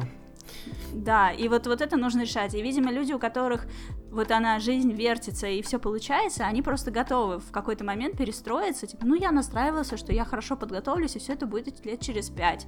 А тебе говорят, давай вот не через пять лет, а прямо сейчас, готов? И ты такой, да, конечно, блин, готов. Бросаешь все и идешь. И тогда все получится круто. Да, да, Это мне кажется, очень, да. очень правильную мысль ты высказала. Мне кажется, что как раз э, умение быть э, готовым и открытым к переменам, оно человеку mm-hmm. очень много, много дает. Если ты внутри говоришь о том, что середа, я готов там в своей жизни что-то поменять, рвануть там в один прекрасный день куда-нибудь там работать в Токио или, не знаю, ехать работать там в Гонконг и так далее. Если ты к этому открыто готов, тебе, наверное, проще жить. И э, чем когда ты себя чем-то там обременил куча-куча всего, mm-hmm. повесил на себя вот эти условные там якоря, что ты не можешь там потому или не хочешь потому-то и потому-то. Эм, я думаю, что умение так себя настраивать, оно как бы да, очень важно. Эм, кстати, вот ты, э, когда переехала, тебе же компания как-то помогала с этим переездом? Я так понимаю, что для тебя, наверное, все вообще безболезненно прошло. знаешь, пом- помогало, но я потом уже постфактум понял, что эта помощь была гораздо меньше, чем мне казалось изначально. То есть в том плане, что э, многие вещи в Голландии реально просто легко делаются, и э, для этого не нужно нанимать какое-то специальное агентство, э, заморачиваться, там кого-то подключать. То есть э, все очень понятно, все очень интуитивно, и нет каких-то там супер сложностей именно в плане такой первичной бюрократии. Ну вот, например, с поиском квартиры. Ты приехал туда, ты сначала жил в отеле, или тебе ее заранее нашли и сняли? Как это было? Мне э, сняли сначала, на время сняли жилье, но опять же, вот э, то агентство, которое нам помогало с поиском постоянного жилья, оно просто тупо м, брало объявление с э, местного сайта по поиску э, там, аренды квартир и по этому списку просто нам, нам показывали квартиры. То есть, если условно э, вы переезжаете в Голландию впервые, то можно э, взять как на Airbnb себе квартиру, там на 2-3 недели там, с запасом условно, и за это время найти просто жилье. Это не там не какой-то, ну, не супер какая-то проблема. Ну, я, кстати, смо- когда смотрела, почему-то все все время говорят про Airbnb, но каждый раз, когда я задаюсь вопросом там поездки в какую-то страну, и я смотрю квартиры через него, через него, через этот сервис, они там какие-то люто дорогие, просто ужас. И я в итоге прихожу к тому, что Booking мне предлагает более интересные варианты. Почему? Смотри, а, я, я знаю, почему так. Они сейчас поменяли немножко позиционирование сервиса. То есть э, какое-то время назад они именно специализировались на аренде квартир на короткие сроки. То есть, по сути, для туристов, которые приезжают там на уикенд, на там, неделю и так далее. И да, ты права, то есть, если брать такие квартиры, арендовать их по, там, помесячно, то, конечно, получалось очень дорого. Сейчас когда ты ищешь жилье на Airbnb, тебе прям сразу спрашивают, а на какой срок вы хотите жилье найти? И если ты указываешь, что ты там жилье ищешь себе на несколько месяцев, тебе сразу подбирают те варианты, где люди сдают и заинтересованы сдавать на, на долгий срок. То есть в этом плане Airbnb он сейчас приблизился к букингу, хотя букинг тоже по-хорошему не про долгосрочное жилье, так-то вот если положу руку на сердце. Ну, конечно, нет, я да. имела в виду именно, да, на, корот, на короткое, ну, типа, как сказать, я смотрела на Airbnb на длин, на долгий срок, ну, типа, на, на подольше, а потом такая думала, что, типа, ну, окей, это слишком круто, слишком дорого, поэтому лучше на букинге снять, типа, там, на 3-4 дня и уже на месте осмотреться насчет долгосрочного что-то подобрать. Вот, ну, э, да. Как-то да, так я да, рассматривала. Да. Ну, в этом плане... Видимо, надо сразу на Airbnb коротенькие смотреть сроки, и тогда будет нормально. Мне просто сейчас Airbnb, повторюсь, предлагает больше флексибильности в этом плане. Можно искать в том числе там на несколько недель и просто выпадать на тех людей, кто тоже заинтересован в том, чтобы сдавать на долгие сроки, не на короткие. Так, ну еще один, еще одна точка соприкосновения, которая у нас случилась совершенно спонтанно с тобой, это рисование. Uh, так вышло, что я увлеклась скетчингом, купила себе сначала один планшет, потом другой, и курс на скиллбоксе. Очень эмоционально рассказала тебе об этом, и ты такой, о, а я тоже рисую. И, в общем, и завертелась. вот, э, в общем, такой э, разносторонний человек, и серфинг, и пиар, и рисование. Э, как у тебя вообще получилось? Как ты этим увлекся? И как вообще дела сейчас? Рисуешь, находишь время на это? Ух, ну тут тоже все не так просто, потому что рисование одно из прям давних-давних увлечений. Я в школе этим очень увлекался, я пошел там в художку, вот, потом просто не сложилось. А, почему не сложилось? Ну, тоже история такая забавная. Я помню, что я ушел из художки где-то классе, наверное, там в восьмом, что ли, ну, когда а, учился в параллельной школе, плюс еще там по вечерам учился в художественной школе. Вот, но а, меня уговорили, получается так, родители оттуда уйти. Вот, и потому Ничего что... Себе. Да, но я не очень круто учился в школе, скажем так, а родители, э, видимо, ну, думали, что это сказывается на моей эффективности в школе, то, что я там рисую еще по вечерам вместо того, чтобы уроки учить. Mm-hmm. Вот. А э, кроме того, конечно, с поправкой на то время, э, родители думали, что если я дальше свою там свяжу а, судьбу, карьеру с рисованием, то путь мой там, это идти на Невский проспект рисовать портреты по 100 рублей. Вот, видимо, так... Быть ранее... голодным художником. Да, потому что ни, ни про какую там особую игровую индустрию никогда не, не, не думал, там, и про востребованность художников там в интертеймент-сфере. Вот, поэтому все, конечно, мыслили в, там, в очень старой парадигме того, что художник — это, это классическое ремесло, рисовать там иллюстрации в детских книжках или, не знаю, там портрет, портрет рисовать, это, наверное, прям вышка вообще для, для любого художника. Вот, конечно, время показало, что это не так, вот, ну, разумеется, я не, не, как бы да, я не, не стал бы винить родителей, наверное, где-то я сам просто не дотянул в своих желаниях, а, но mm-hmm. я продолжил рисовать, но потом получилось так, что уже не, ну, не получилось в этом совершенствоваться, то есть рисовал скорее для себя, там какие-то скетчи, наброски, э, и конечно же, это тоже та сфера, где ты, ну, если ты не рисуешь постоянно и много, то ты просто никак не прогрессируешь. Поэтому так это mm-hmm. все осталось на уровне, знаешь, э, любви скорее к рисованию. А, ну, то есть многие вещи у меня получались, там я кайфовал, одно время я ходил там дополнительно еще заниматься именно рисованием. А, потом я пришел рисовать там в digital, стал осваивать разные там digital инструменты, там и Photoshop, и Procreate, и Sketchbook и так далее. Вот. Но сейчас, к сожалению, рисование, конечно, там, в моих хобби занимает очень маленькую долю. Не так много, не так часто рисую. И во многом это связано, ну, в первую очередь, со временем. Потому что рисование — процесс, которому ты должен очень много времени уделять, особенно если ты хочешь сделать какую-то осмысленную, завершенную работу, а не просто скетч.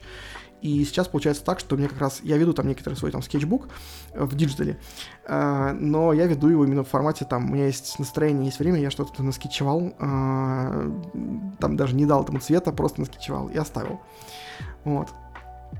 Хотя, конечно, у меня был период, прям реально был, одно время, я думал, что надо все срочно бросать, и по-моему, мы с тобой даже обсуждали. Я нашел, да, мы с тобой точно обсуждали. Я нашел да, школу, да, школу в Сингапуре, которая именно у них есть такой супер инцентив э, на год.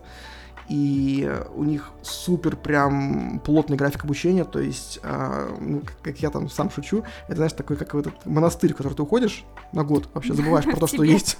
Да, жизнь вокруг тебя просто пропадает, ты просто уходишь туда на год учиться рисовать. Там, э, то есть, люди рисуют реально по 16 часов в сутки. То есть люди просто рисуют, рисуют, рисуют. И как через год оттуда выходит очень... Не едет.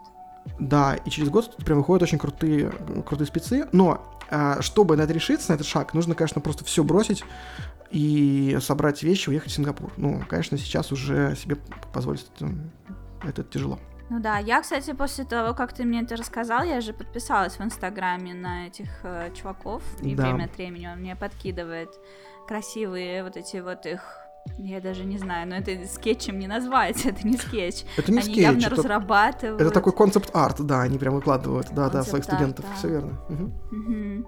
Вот, то есть там прям офигенные, э, совершенно разные стили изображения этого, очень детализированные, видно, что это вот придумал человек какой-то мир, какое-то какое здание, в котором он э, обрисовал все эти комнаты, все вещи, которые в них лежат.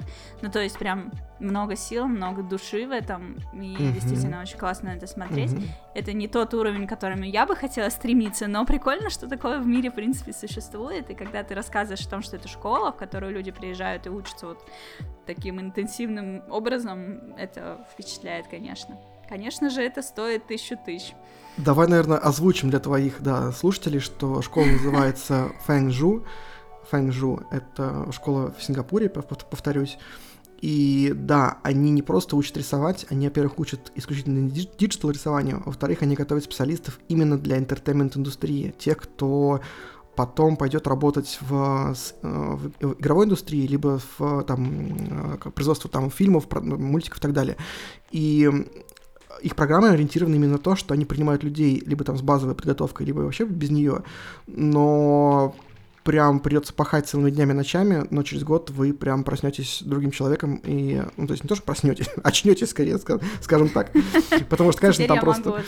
да, я, и- я, много, я много форумов перелопатил, когда рассматривал эту, школу и там считал деньги и возможности свои попасть туда. Я посмотрел, почитал отзывы, там действительно люди просто ну, не знаю, ну, прям как в армии, наверное, то есть, э, ну, да, не будем с армией сравнивать, как, как в монастыре, вот, прям ходят Ага. такие, забывают про все и просто там корпеют над тем, что рисуют целыми днями, вот. Поэтому, если вдруг, опять же, среди твоих слушателей есть люди, которые хотят вот сейчас в своей жизни все поменять, и на это там позволяет возраст, э, средства и время, то, наверное, это хороший вариант э, стать настоящим таким digital э, художником.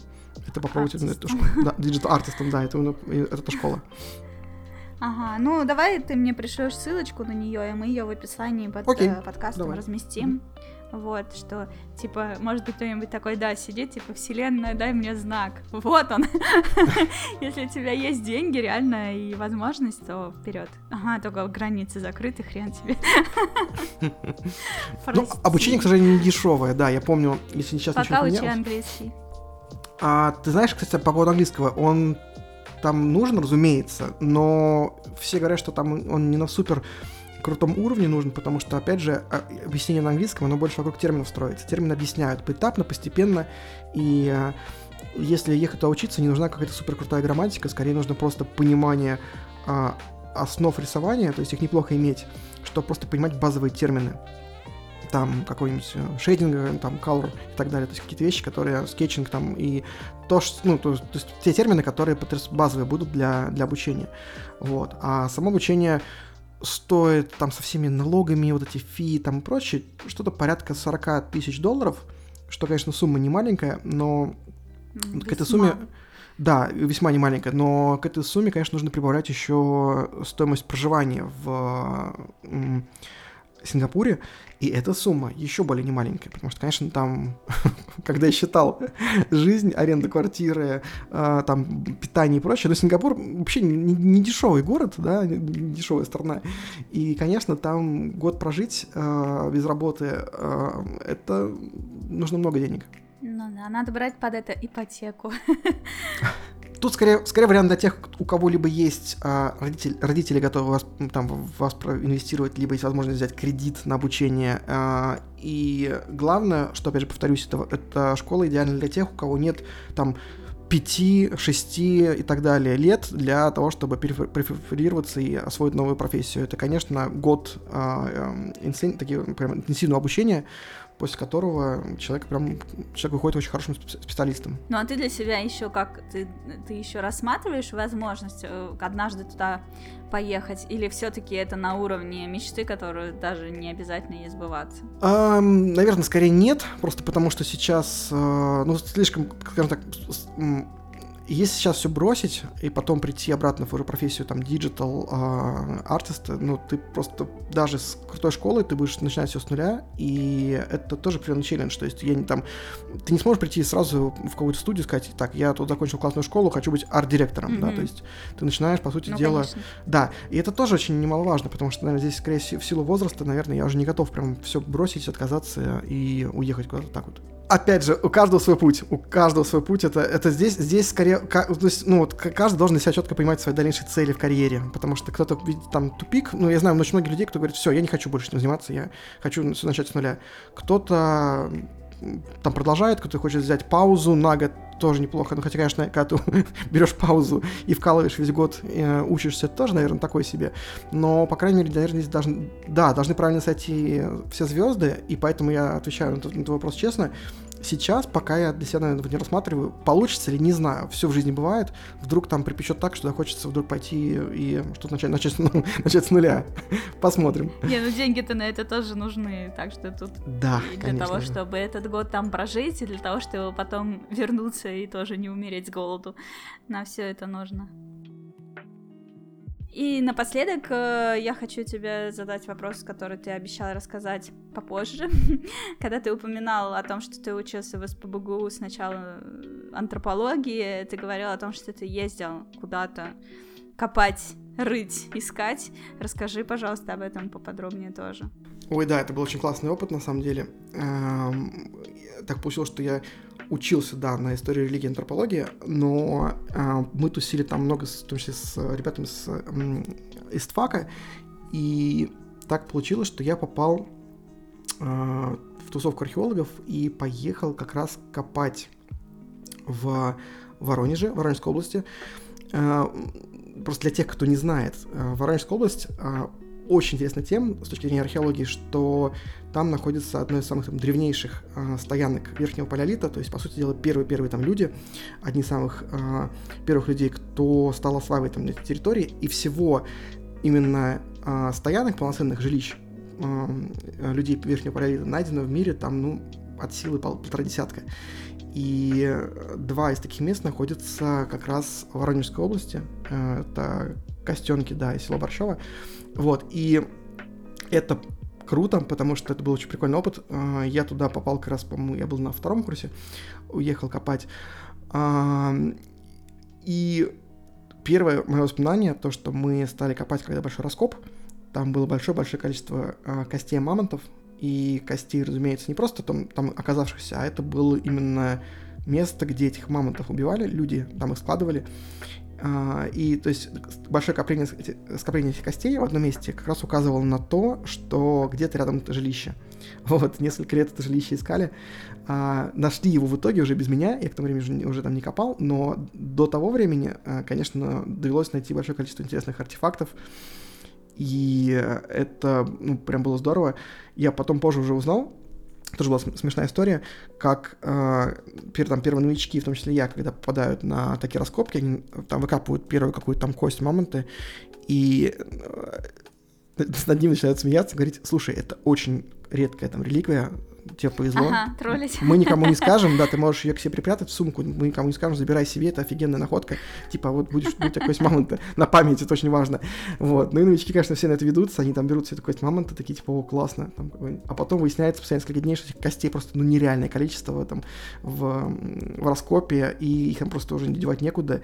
Обычно вся там зона, так называемая камералка, то есть зона, где эти кости обрабатывают гипсом и так далее, она просто вся этими костями уже забита, и большинство из них ценности уже для археологии не, ну, не представляют, то есть их просто слишком, слишком много. Вот, но ну, как бы на многих вначале это действует магически, когда ты выкапываешь кость этого доисторического животного, и, конечно, тебе кажется это соприкосновением с такой древностью, ну просто это повергает это, такой экстаз. У тебя тоже так было? Да, да, да, у меня тоже так было. Ну, с, с поправкой на то, что я понимал уже, то есть я там, у меня было понимание об археологии все-таки, я много читал до этого, и я понимал, что, да, там, кость мамонта сам по себе это не супер что-то, поэтому я не так повелся. Но потом я видел, как люди на это, там, помладше меня ребята, которые приезжали, они uh-huh. на это прям очень велись, и, конечно же, это эти кости там, типа, старались как складировать, собирать. То есть человек там тащит какой-нибудь домой там кусок бивни и думает, во, все, я там заберу домой. а потом mm-hmm. через два дня выясняется, что этих там костей просто слишком много. Вот. Ну, вообще это удивительно, потому учитывая, как давно мамонты вымерли и как много лет вообще их уже раскапывают, когда их уже выкопают-то всех. Ну, всех не скоро выкопают, их действительно очень много сохранилось. Другое дело, что просто в любой науке есть как бы, ну, такое там понимание, что не каждый артефакт, он имеет ценность, потому что когда ты находишь определенную группу артефактов, у тебя условно там, э, ну, представь, ты выкапываешь какой-нибудь там древнегреческий горшок, там, амфору, и у тебя этих кусков этих амфор становится там тысячи, потом десятки тысяч, они все одинаковые. И до тех пор, пока ты находишь одинаковые кусочки, тебе они, ну, там, 10 тысяч первый кусок уже ничего не добавляет, поэтому ты ищешь уже разницу, поэтому эти кости обычно не, не выбрасываются, они анализируются, причем анализируются они зачастую именно на предметы э, всяких там разных сколов, э, стат, ну, ну, каких-то следов э, именно э, убийства этих животных, чтобы оценить то, опять же, каким там орудием пользовались и так далее. И вот эти кости, они самые интересные для археологии. Когда ты выкапываешь там какой-нибудь кусок, э, какой-нибудь, не знаю, там, лошади или даже мамонта, и находишь там э, просто рассеченную там часть этой кости, видно, что каким-то наконечником копья. Это прям, э, ты понимаешь, да, вот там соприкоснулся с чем-то. Человек там много-много ага. десятков тысяч лет до тебя, его есть там... История. Есть, есть история, да, она самая, да. Ага. И, и это, конечно же, очень круто. А ты сохранил что-нибудь с тех времен? Э, что-нибудь, что ты откопал? А, да, я какие-то, конечно, кости равно притащил, которые ценности, опять же, не, ну, не имеют для археологии, но имеют для меня. А, вот, они так и до сих пор остались, там, родители в Гатчине. Вот. Ну и, конечно, у меня много-много фоток осталось, благо, с тех пор во всех этих археологических тут тусовках. Это, конечно, очень яркое воспоминание вообще э, студенческой поры. Я потом уже копал там и а, в Новгороде у нас были раскопки. Это, конечно же, не, не палеолит, это уже 11 век, но все равно. вот. И потом Всего мы еще. 11 век. Ну да, да, это, это другая уже археология, но тоже по-своему интересная. А, потом мы ездили в Карелию на Онежское озеро, там мы изучали уже петроглифы. Тоже очень интересно, потому что там большое количество этих каменных рисунков, многие из них там до сих пор не разгаданы, очень интересные по своему смыслу, символике. Вот. Вот так вот. Мог бы стать археологом и копать и копать до сих пор, а вместо этого в игрушки свои играет. А, ты знаешь, вот у меня есть знакомые археологи, да, до сих пор с ними там дружим и общаемся, а это тоже нужно быть определенного склада человеком. Это, конечно же, профессия, ну, во-первых, эта профессия точно не про деньги, она скорее именно про максимальное влечение всем вот этим, но э, этим нужно прям жить и гореть, и важно, что э, у археологии есть полевые сезоны, да, которые там обычно идут с конца весны там до примерно до, до октября, но все остальное время археологи проводят в такой достаточно рутинной работе, то есть это отчеты, это разные там, э, там фиксация находок и прочего, ну то есть там много-много всего, и, наверное, нужно понимать это, там, обратную сторону этой профессии, она тоже это, имеет место быть, она не такая интересная, прям скажем, не для всех. Ну, я, конечно же, просто пошутила. Так-то понятно, что геймдев лучше всего. Всего вообще конце концов, ну, блин, можно поиграть в какой-нибудь Monster Hunter, походить за этими животными, пособирать их кости. Наверное, каждому свое. Наверное, это, вот, знаешь, такой мысль, наверное, подкаста завершающий. Наверное, когда ты пробуешь многое, а, ты в итоге что-то находишь для себя, и я думаю, что, ну, там и твой опыт, и мой, наверное, это подтверждает. Пробуйте себя там во всем, да, куда-нибудь придете. Ну и, в общем-то, не нужно бояться менять направление, даже если тебе уже 30. Да. 29, да. ладно. 20 или 30? Или 30 Ну, типа, не 20, не 30, не 40. По большому счету, очень много таких историй, когда люди чем-то занимались, занимались, и вдруг перестали и стали заниматься чем-то другим, и все равно достигли в этом чем-то успеха. Жизнь в 30 не заканчивается, а часто вообще только начинается. И тем более в 30, господи. Это правда, кстати. Не, не возраст. Да. Ну вот, а сейчас почему-то модно думать, что это какой-то прям такой экватор, какой-то такой рубеж жизненный, после которого, если ты вот в 30 чего-то не смог, то уже и не сможешь. И уже и не женится на тебе никто, и не родишь, и в карьере не сложится у тебя ничего и так далее. То есть такой прям крест на себе поставь, ляг и шевелись. Ну, да, Скоро да, умрешь. Да, да, да. Я думаю, вот, что... а по факту да. это же просто ерунда. На самом деле можно быть молодым даже в 50, 60, если хочется, у людей получается какие-то делать, э, выстреливать как-то в разных возрастах и раскрывать себя в совершенно неожиданных сторонах. Ну, то есть, типа, жизнь же не ограничивается там геймдевом или археологией, есть целая куча всего. Ну, чем можно заниматься, не знаю, инвестировать или там еще что-то делать, э, изучать языки, ну, короче, быть блогером, стримером, кем угодно. Да, чистая правда. Но мне кажется, опять же, эти стереотипы во многом они просто тянутся за нами культурно из из некого прошлого, наверное, того, в котором жили наши родители, поэтому многие вещи, опять же, мы там пытаемся как бы, тот, тот опыт, который нам сверху доносит, мы пытаемся переложить на нынешние реалии. Хотя, конечно, сейчас мир очень быстро меняется. Они уже архаичны. Они да. уже архаичны, да, конечно. Вот, так что, надеюсь, вы услышали как минимум несколько волшебных пенделей в этом подкасте, и еще и в этом. вот, я стараюсь выдавать их порционно в каждом выпуске на разные темы. Ну и, конечно же, повторю еще и в этом выпуске, все-таки учите английский, он вам обязательно пригодится однажды. А во всем остальном не унывайте и действуйте, если хочется каких-то перемен. Если не хочется, унывайте и не действуйте. Вот и все. Хорошая мотивирующая речь, мне понравилось. Да, ты почувствовал прилив? Э, умеешь, умеешь бодрить. Сил, да? Могу? Отлично. Вот. Ну, может, ты еще хочешь что-нибудь эдакое задвинуть? Ты знаешь, нет, ты очень здорово все суммировала. Мне кажется, что да, точно никогда не унывайте, точно действуйте и пробуйте все, что вам нравится. И э, главное, что, мне кажется, не попробуешь, не узнаешь то, к чему ты действительно э, прикипишь в, в итоге. Я думаю, что наш с тобой опыт и наша текущая работа в игровой индустрии э, показывает, что мы в итоге оказались там, где нам действительно нравится, и при этом мы попробовали что-то другое для себя, то есть у нас есть другие хобби, и мы продолжаем заниматься другими хобби. Вот, и главное нащупать то, что действительно твое. Это правда. Да, да, и это очень круто, когда хобби становится работой, но главное просто параллельно придумать себе еще какие-нибудь хобби, иначе кроме работы в жизни ничего не останется. И mm-hmm. тогда эта работа не будет э, утомлять настолько, что аж придет в отвращение, и в процессе получится так, что тебе и работа доставляет удовольствие, и у тебя есть еще другие всякие хобби, и благодаря классной работе, классным хобби у тебя есть куча классных знакомых, с которыми можно э, быть на одной волне, и, в общем-то, ну, звучит как счастье, как утопия какая-то звучит, так просто не бывает. Вот. Ну, просто я, знаешь, еще много слышу, в Твиттере читаю такого, что, типа, вот я людей спрашиваю, что вам мешает э, спать, ложиться вовремя? Почему вы задерживаетесь долго, потом не высыпаетесь и копите этот недосып и усталость? И люди говорят, ну как же, это же вот работа, и после работы хочется пожить. Mm-hmm. То есть у них делится на работу и жизнь. Типа работа это не жизнь, это типа такая каторга, пустая трата времени или что-то такое что отнимает у тебя так много жизни, что тебе хочется потом это наверстать. И я вот это читаю и осознаю, и мне так как-то печально становится от этого. Ну, то есть у меня никогда не было за последние 7 лет у меня ни разу не было такого ощущения, что то работа, типа после работы мне еще нужно дожить как-то, получить uh-huh, какой-то кайф. Uh-huh. Типа, да, это здорово, ну, это важно. Нет. Это правда. Да. И я не устаю на работе так сильно, чтобы чтобы потом вообще не мочь ничего делать. И, ну, наверное, именно из-за удаленки, благодаря удаленке, потому что я уставала по пути домой всегда.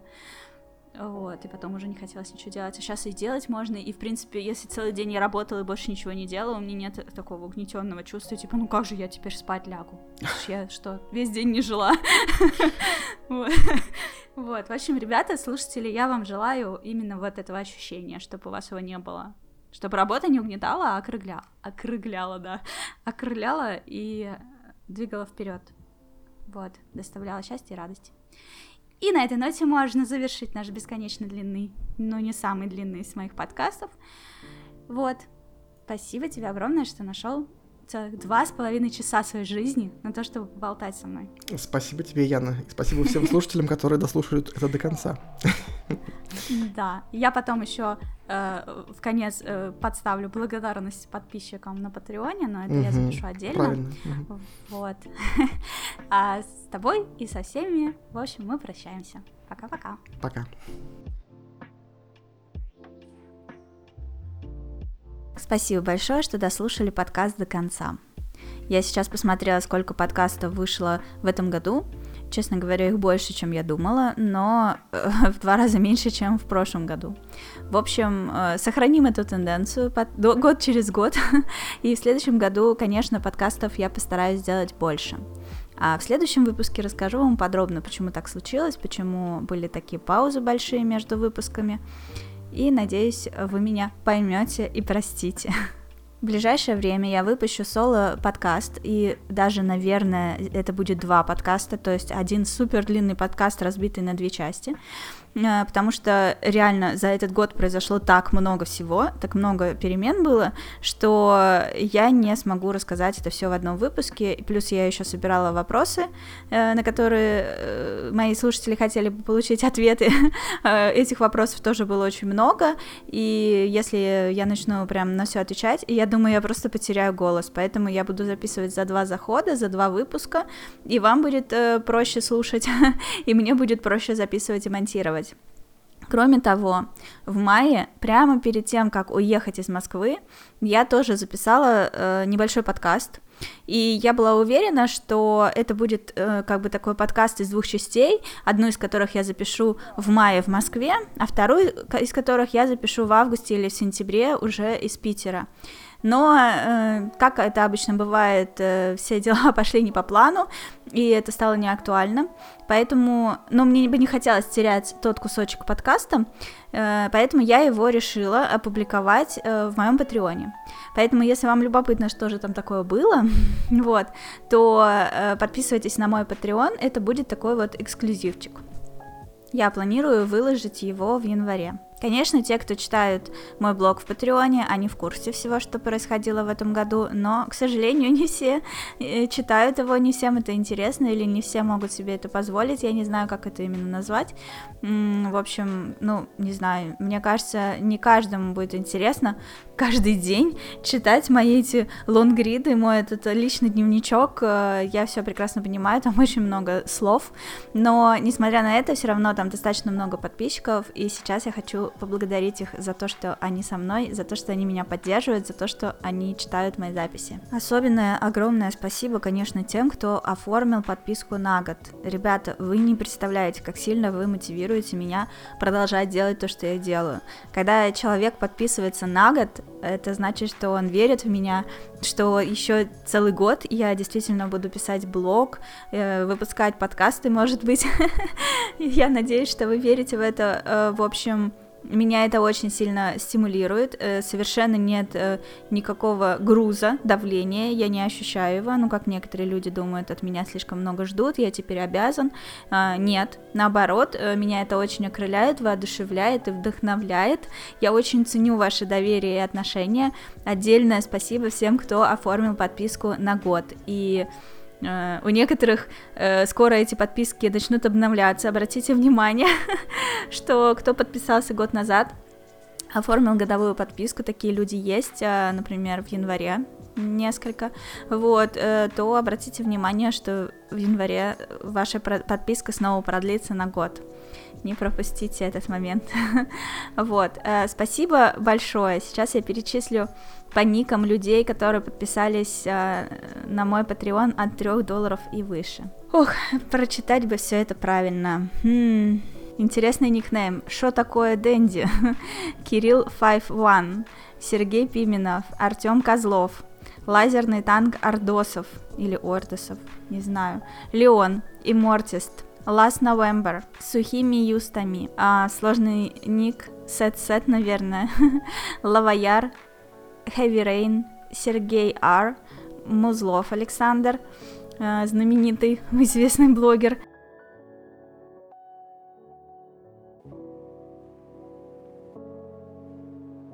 Игорь Вальченко, Константин Немов, Станислав Пуско, Василий Сысоев, Марат, Маша Суралмаша, Анна Лопатински, Александр Мачуговский, МФ, Валерий Корнеев, Хоррор Рейн, Зелия, Лита Вор, Алекс, Антон, Дерондин, Лимит, Святослав Торик, Рикимару, Егор Назаров, Элиос, Ностикс, Базавлюк, Ес Мистрис, Андрей Гущин, Уильяна, Треугольник, Баджердаш, Андрей Потехин, Грависус, Денко, Сергей Джеспер, Алексей Дунаев, Камацу, RSV Терминатор, Дарья Коренкова, Монти Лавлес, Никита Куприянов, Виталий Никсенкин, Равин Оскар, Шайрен, Юрий Машуков, Дмитрий Скрыльников и Дмитрий Бачила.